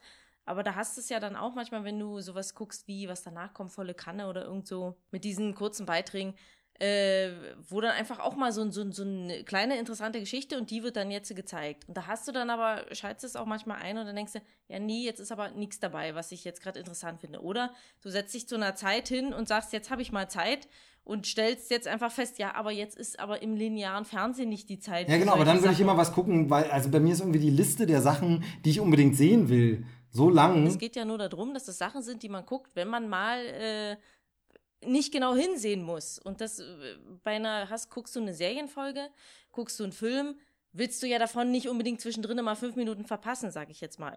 Fünf Minuten ist jetzt auch sehr lang, aber dass man halt auch mal rausgehen kann. Oder man kann nebenbei äh, Wäsche abhängen oder sowas, keine Ahnung. So. Ja, genau, da würde ich, eher, würde ich eher Radio anmachen oder irgendwas, wo ich nicht hingucken muss. Naja, ja, also dann bist du halt eben so ein Genau, äh, also Streaming-Nazi. So. Nee, nee, ich finde, äh, wie gesagt, das ist ja auch überhaupt nicht vorwurfsvoll gemeint, sondern ich finde es halt nur so interessant, dass irgendwie deshalb ganz viele Dinge bei mir einfach überhaupt nicht auf dem Radar sind oder ich sie nie angucken würde, weil ich diese, diesen Moment nie habe, wo ich denke, jetzt passt es aber. Entweder es interessiert mich oder es interessiert mich nicht. Aber ich finde, es generell ist es ja ein interessantes äh, Phänomen, dass offensichtlich eben auch, äh, dass immer mehr so, so, so, so Formate eben auch äh, den, den Weg finden zu äh, Streamingdiensten wie Netflix, äh, die eben nicht so Must-See-TV sind, sondern eben auch gerne mal sowas. Also ich glaube nicht, dass Netflix das eingekauft hat und gedacht hat, das wird jetzt unser nächster Mega-Renner, ja. sondern die haben sich das eingekauft, weil sie sich wahrscheinlich gedacht haben, wir brauchen auch mal ein bisschen was Seichtes, um das so ein bisschen zu unterfüttern. Weil ich glaube, du hast natürlich bei diesem ganzen Binge-Watching und Purge-Watching, wo du irgendwie so sagst von wegen, ja, ich muss diese Serie endlich äh, zu Ende gucken, damit ich die nächste Serie anfangen kann. Da fehlt natürlich eben genau dieses Segment von, ich will aber auch mal vielleicht was, was ich nebenbei gucke. Ja, und und da ist Netflix halt mal wieder ganz schön clever, dass die eben solche, Eben. solche Sachen einkaufen. Ja. Und ich glaube auch gerade bei Streaming-Diensten ist ja nur egal, ob die Leute dann jetzt vermehrt Streaming-Dienste benutzen, das Bedürfnis nach Berieselung im Fernsehen, weshalb wahrscheinlich das lineare Fernsehen noch eine ganze Weile bestehen wird, ähm, hast du auch bei Definitiv, Netflix. ja. Also auch bei den Guckern, die genau. wollen auch manchmal was genau. sehen, was Aber ich einfach glaube, so- glaube, das ist so ein bisschen das Problem, was es ja immer wieder gibt, diese Diskussion eben, sobald ich mich aber bewusst für eine Sendung entscheide, ist es halt für mich kein Berieseln. Also ich mag ja gerade am linearen Fernsehen und eben auch am Radio dieses überrascht werden und plötzlich kriege ich einen Beitrag zu einem Thema, wo ich gar nicht, aber in dem Moment, wo ich mir Dark Tourist oder Marie Kondo auswähle, habe ich mich ja schon bewusst für das Thema entschieden. Ja. Das ist dann schon für mich kein Berieseln Aber selbst mehr. beim Radio entscheidest du dich auch bewusst. Du suchst dir einen Sender, der dir jetzt zusagt. Magst du den Bericht nicht, der dort kommt, schaltest du weg. Magst du das, die Musik nicht, machst du auch, auch weg. Also von daher, du hast da auch eine Entscheidung drinne. ja, Du lässt da keinen Sender, den du gerade doof findest. Du Ja, suchst aber- dir einen, der dir zusagt. Ja, aber wenn jetzt zum Beispiel auf dem Sender eine Sendung kommt, die mich nicht so interessiert, oder ein Thema kurz, dann ist es ein 5-Minuten-Beitrag und ist weg und ich würde jetzt nicht in 30 Minuten Sendungen dann laufen. Also das ist dieses, skippst du dann auch eine Folge weg von Dark Tours, wo du sagst, ja, das Thema interessiert mich nicht, nächstes. Ja, also wenn, wie? wenn, wenn ich irgendwie, wenn da mal eine Folge ist, die mich wirklich nervt und ich sage irgendwie, oh, ich ertrage das, trag das jetzt nicht mehr, dann äh, gucke ich die nicht zu Ende, dann gucke ich halt die nächste, weil mich da das Thema vielleicht mehr interessiert. Klar. Also durchaus. Ja, naja, gut. Also äh, es gibt da ja, wie gesagt, ganz, ganz viel und es wird ja einen Markt geben, das ist so ähnlich, ähm, das hatten wir ja schon mal das Thema wie mit den- auch du wirst irgendwann äh, na, hinter die Vorzüge der Streaming-Dienste kommen. Nee, aber also da, da fehlt mir ja die Zahl. Also wir, wir haben das Problem ja jetzt schon oft, ähm, dieser lange Entscheidungsprozess. Und wenn es dann 50 so eine Berieselungsserien gibt, fällt es mir da schon schwer, mich zu entscheiden. Deshalb, das mag ich ja wirklich an diesem, an diesem einfach anschalten und es läuft irgendwas. Und das finde ich halt so, ähm, da bin ich derselben Meinung wie du. Ich glaube, das wird auch so schnell nicht aussterben. Ja, aber sa sa sind wir mal ehrlich, wenn du sagst, okay, ich mache jetzt einfach mal so berieselungsmäßig äh, Fernseher an oder sowas, du würdest doch bestimmt nicht äh, RTL anschalten und sagen, ja, überrascht mich doch mal auf diesem Sender. Nee, nee, das nicht. So, Dann- du würdest dir einen Sender aussuchen, der dir eher zusagt. Ja, genau. Und das wundert mich halt einfach nur, dass es Leute gibt, die sich berieseln lassen durch etwas, das sie bewusst auswählen. Das finde ich halt eine sel ein seltsames Konstrukt irgendwie. Also äh, berieseln, aber also, Ja, aber es muss halt, es muss halt einen gewissen Es geht ja nicht Qualitäts- ums Berieseln, darum, dass du was hast. Also Berieseln bedeutet ja nicht, ich habe keine Ahnung, was jetzt laufen wird, überrasch mich. Ich glaube, du missverstehst uns da. Sondern es bedeutet, es ist was, wo ich nicht hundertprozentig immer mit den Gedanken dabei sein muss, damit ich dieser komplexen Story folgen kann. Ähm, sondern wirklich sowas wie, ja, das kann man halt mal so gucken. Für den einen ist es eine Game Show, die am Nachmittag läuft, äh, irgendwie. Der andere guckt sich da Dokus auf NTV an, keine Ahnung. Obwohl das ja auch mal so ein bisschen fragwürdig ist bei den Dokus, aber äh, weißt du, und das ist halt eben für jeden was anderes. Und da gibt es halt eben eine große Auswahl und da kannst du halt ein Thema dazu Ich glaube, finden, wo du sagst, weißt das du, was mein Punkt wäre? Ich glaube, ich bräuchte dann sowas, so ein, so ein Netflix-Shuffle-Button. Ich drücke. Shuffle und dann kommt von diesen ganzen Dokus von Netflix Immer mal eine Folge. immer mal eine, so einfach in dem Zufall, also eben Mhm. dieses was lineares Fernsehen, also Netflix TV, so ein Sender, wo einfach, da läuft eine Folge Marie Kondo, dann kommt eine pitchen. Folge Dark Tourist, Ja, danach läuft dir das, einmal äh, das Gelbe vom Ei, läuft also von diesen Sachen einfach Zufall, weil ich verbrauche schon zu viel Zeit mit dem Suchen, womit könnte ich mich denn berieseln lassen? Und Mhm. Da gibt es ja, da gibt's ja quasi die, die, diese Vorschläge, aber ich finde halt, da ist teilweise äh, auch die Grenze des äh, äh, Algorithmus, merkt man dann ganz schnell, dass die halt Sachen vorgeschlagen werden, wo ich sage, bloß weil ich jetzt zum Beispiel einmal eine Aufräum-Doku mir angeguckt habe, will ich danach nicht zehn Aufräum-Dokus gucken. So funktioniert der Mensch nicht. Das alte Algorithmusproblem, kauf dir einen Kühlschrank bei Amazon, du kriegst haufenweise Kühlschränke, weil jeder kauft sich natürlich immer fünf Kühlschränke. Das ist ja, also, Genau. Aber übrigens sehr lustig, äh, ich kann mich erinnern, als wir so ein bisschen drüber geredet haben, was, worüber wir in dem Podcast reden, hast du gesagt, und dann sagen wir nur so ein, zwei Sätze zu Marie Kondo. ja, zu Marie Kondo haben wir jetzt gar nicht mehr viel gesagt. Es ging ja jetzt allgemein äh, um viel, viel äh, tiefere Sachen. Aber du wolltest noch was äh, vorstellen. Kommen wir jetzt mal vom biederen asiatischen Aufräumen zum äh, harten Sex und Gewalt, Sex Criminals. Äh, wir sind sehr, sehr Naja, gespannt. so weit liegt das von den biederen japanischen Mädchen ja auch nicht, Das ne? weiß ich, weiß ich nicht, weiß ich nicht. Äh, Sex Criminals, äh, äh, bitteschön. Genau, also ähm, mal ein bisschen was anderes. Wir kommen weg von äh, Filmen und Serien und Dokus und kommen äh, zu Comics, denn äh, Sex Criminals ist tatsächlich eine Comic-Reihe ähm, von Matt Fraction, äh, der ist der Autor, und Chip Zdarsky, das ist der ähm, Zeichner. Ist übrigens ein äh, Künstlername, ich weiß nicht, wer sich so einen Künstlernamen ausdenkt, den Ja, man kaum aussprechen kann. Äh, aber egal. Ähm, genau, und ähm, der Titel klingt jetzt erstmal so wie etwas, was man nicht unbedingt äh, in der U-Bahn äh, lesen will, ähm, weil ähm, Sexualstraftäter, okay, ein, ich lese mir mal gern so lustige Geschichten über Sexualstraftäter durch, aber tatsächlich, der Titel ist natürlich auch so ein bisschen ein Wortspiel. Denn es geht um Folgendes. Also ich habe es übrigens hier mal mitgebracht, das können die jetzt die Hörer nicht, ich mach mal, hören jetzt vielleicht die Seiten. Genau, ich habe es mal mitgebracht. Äh, es geht um ähm, Susi, eine junge Frau, ähm, die, äh, als sie das erste Mal in ihrem Leben einen Orgasmus hatte, feststellt, dass von ihrem Orgasmus die Zeit stehen bleibt. Schön, ja, wer kennt es nicht? Genau. Und ähm, damit muss sie erstmal alleine zurechtkommen, weil es gibt natürlich keinen anderen, den es so geht. Ähm, bis sie John kennenlernt und mit dem Sex hat und feststellt, ihm geht's genauso. Das heißt, ähm, sie sind dann plötzlich beide, also die Zeit bleibt stehen und sie aber nicht. Das heißt, sie stellen dann fest, oh, äh, dir geht's ja genauso wie mir.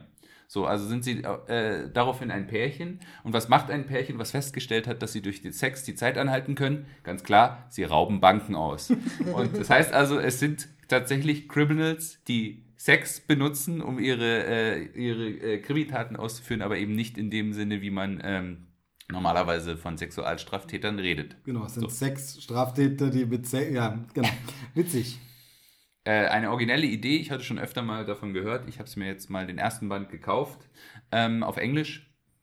Gibt es aber, glaube ich, auch auf Deutsch.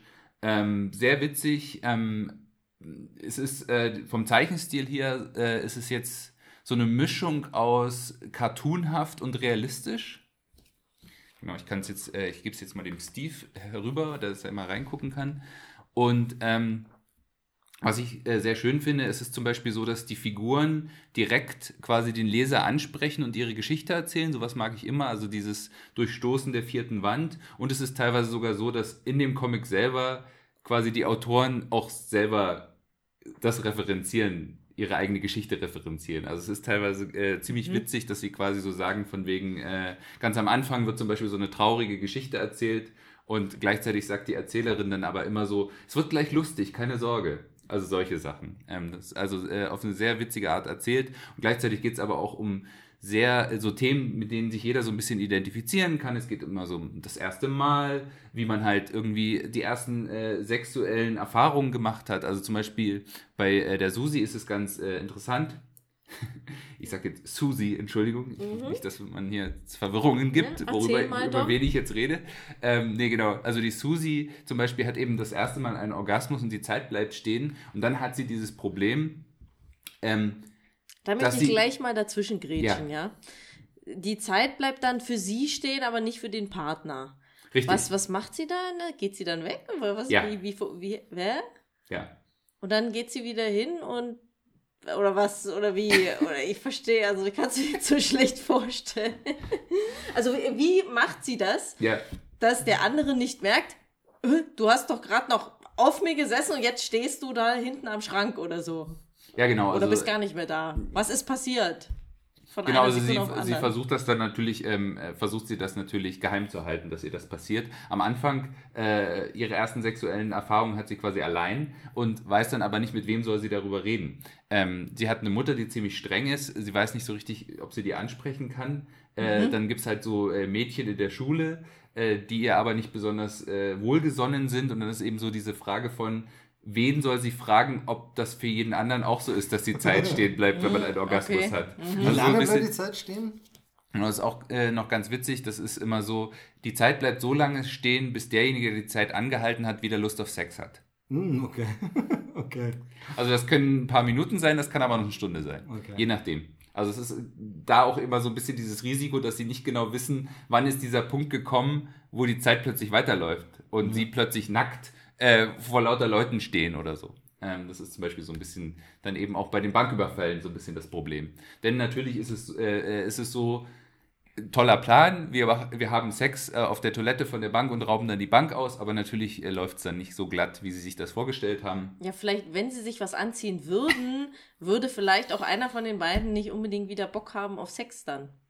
Genau, also Gut, aber man nicht zu viel. Ja, genau, ich will noch nicht- ich will noch nicht zu Mich viel würde noch verraten. interessieren, ist das jetzt ein abgeschlossener Band? Äh, geht es dann weit? Also das ist Volume 1, aber also das heißt, es geht nochmal weiter, aber kann man das als einzelne Geschichte lesen? Bist du jetzt an einem Endpunkt oder hast Nee, du also es ist, ein Cliffhanger, ziemlich, es ist ein Cliffhanger und äh, die Geschichte geht dann weiter. Ähm, ich finde halt tatsächlich so von einfach von dem Stil der Erzählung und auch äh, von dem visuellen, ich kann mir das zum Beispiel super vorstellen als so äh, Serie. Kann ich, mir tot- kann ich mir total gut vorstellen. Also gerade so dieses, dieses witzige, äh, äh, teilweise auch so ein bisschen ernste, wie gesagt, äh, es geht dann um, um, um teilweise so ein bisschen ähm, tragische äh, Familiengeschichten, die dann noch so ein bisschen mit reinspielen. Ähm, äh, da ist irgendwie, glaube ich, der Vater dann gestorben und die Mutter wird alkoholabhängig und deswegen äh, hat, sie, hat sie dann nicht so ein gutes Verhältnis mit ihrer Mutter. Also durchaus auch ernste Themen, aber immer so ein bisschen, bisschen ironisch eben aufbereitet und eben auch so dieses Sexthema teilweise bisschen lustig, aber eben auch nie so, dass du dieses Gefühl hast von, es ist jetzt nicht so ein Seth Rogen-Humor Ja, okay. wo du irgendwie sagst, von wegen, äh, keine Ahnung, Zack and Miri make a porno, genau. Sondern es sind halt dann eben auch so einfach so lustige Sachen, wo man sich so, die man eben sich auch so vorstellen würde, was wäre, wenn man die Zeit einhalten könnte, was für Schabernack würde man damit treiben. Ähm, gibt dann zum Beispiel eine sehr lustige Sequenz in einem äh, Sexladen, tatsächlich. Ähm, nee, also wirklich äh, fand ich sehr lustig, fand ich sehr cool. Den zweiten Band werde ich mir auf jeden Fall holen, weil ich wissen will, wie die Geschichte weitergeht. Und ich äh, möchte wetten, das wird auch irgendwann die nächste neue Netflix oder Amazon oder äh, welcher Streamingdienst auch immer äh, Serie, weil es bietet sich total dafür an. Ist also, das jetzt schon älter oder ist das. ich glaube, das ist jetzt von, von, vom letzten oder vorletzten Jahr, glaube ich. Ähm, Ja, okay, gut. Also doch noch relativ aktuell. Also es gibt schon ein paar, es gibt glaube ich drei Bände. inzwischen. Also hier Ja, steht, okay. äh, im Band steht es von Image Comics Ja. und es ist aus dem Jahr 2014. 14 Ach so. sogar, okay, gut. Genau, also, Also läuft schon eine Weile, ja. genau. Genau. Nee, aber äh, würde ich auf jeden Fall empfehlen, wenn man ähm, mal so eine Comicreihe hat, die ein bisschen abseitiger ist, mal keine Superhelden, aber trotzdem so ein bisschen eine fantastische äh, Idee und eben, äh, äh, was ich total witzig finde, eben diese ganze Verbindung mit diesem Sexthema, aber eben nicht auf dieses typische entweder so ganz niederes Niveau, aber eben auch nicht so überdramatisch, sondern eben alles immer so ein bisschen ironisch und ein bisschen lustig präsentiert. Ja, klingt Genau. witzig, Mhm. auf jeden Fall. Und dann haben wir wenigstens mal Literatur wieder in der Sendung. ähm, nee, sind, ja nur, Literatur, äh, ähm, sind, ja nur, sind ja nur Comics, ne? Ist ja nichts äh, Anspruchsvolles. Ähm, genau, ja, vielen Dank dafür. Und äh, ich denke, damit äh, machen wir den Sack zu für heute, kann man das so sagen. Ähm, kommen, wir zum, kommen wir zum Ende äh, dieser Sendung. Ähm, vielen Dank für eure Zeit wieder. Und äh, ja, äh, die letzten Worte, ihr wisst es schon immer, haben natürlich die Gäste. Das heißt, ihr müsst äh, jetzt äh, groß irgendwie euch was Geistreiches einfallen lassen. Überlegt schon mal, ich baue es extra ein bisschen vor, damit ihr wirklich hier viel sagen kann. Susi schüttelt mit dem Kopf, das heißt, Dom muss den Teil übernehmen. Ähm, äh, lieben Dank an die Hörer fürs Zuhören. Bleibt uns gewogen. Bis zum nächsten Mal. Tschüss, sagt der Movie Steve. Und tschüss, sagt die Susi. Und ich werde jetzt, glaube ich, erstmal bei mir aufräumen. Mit Marie Kondo.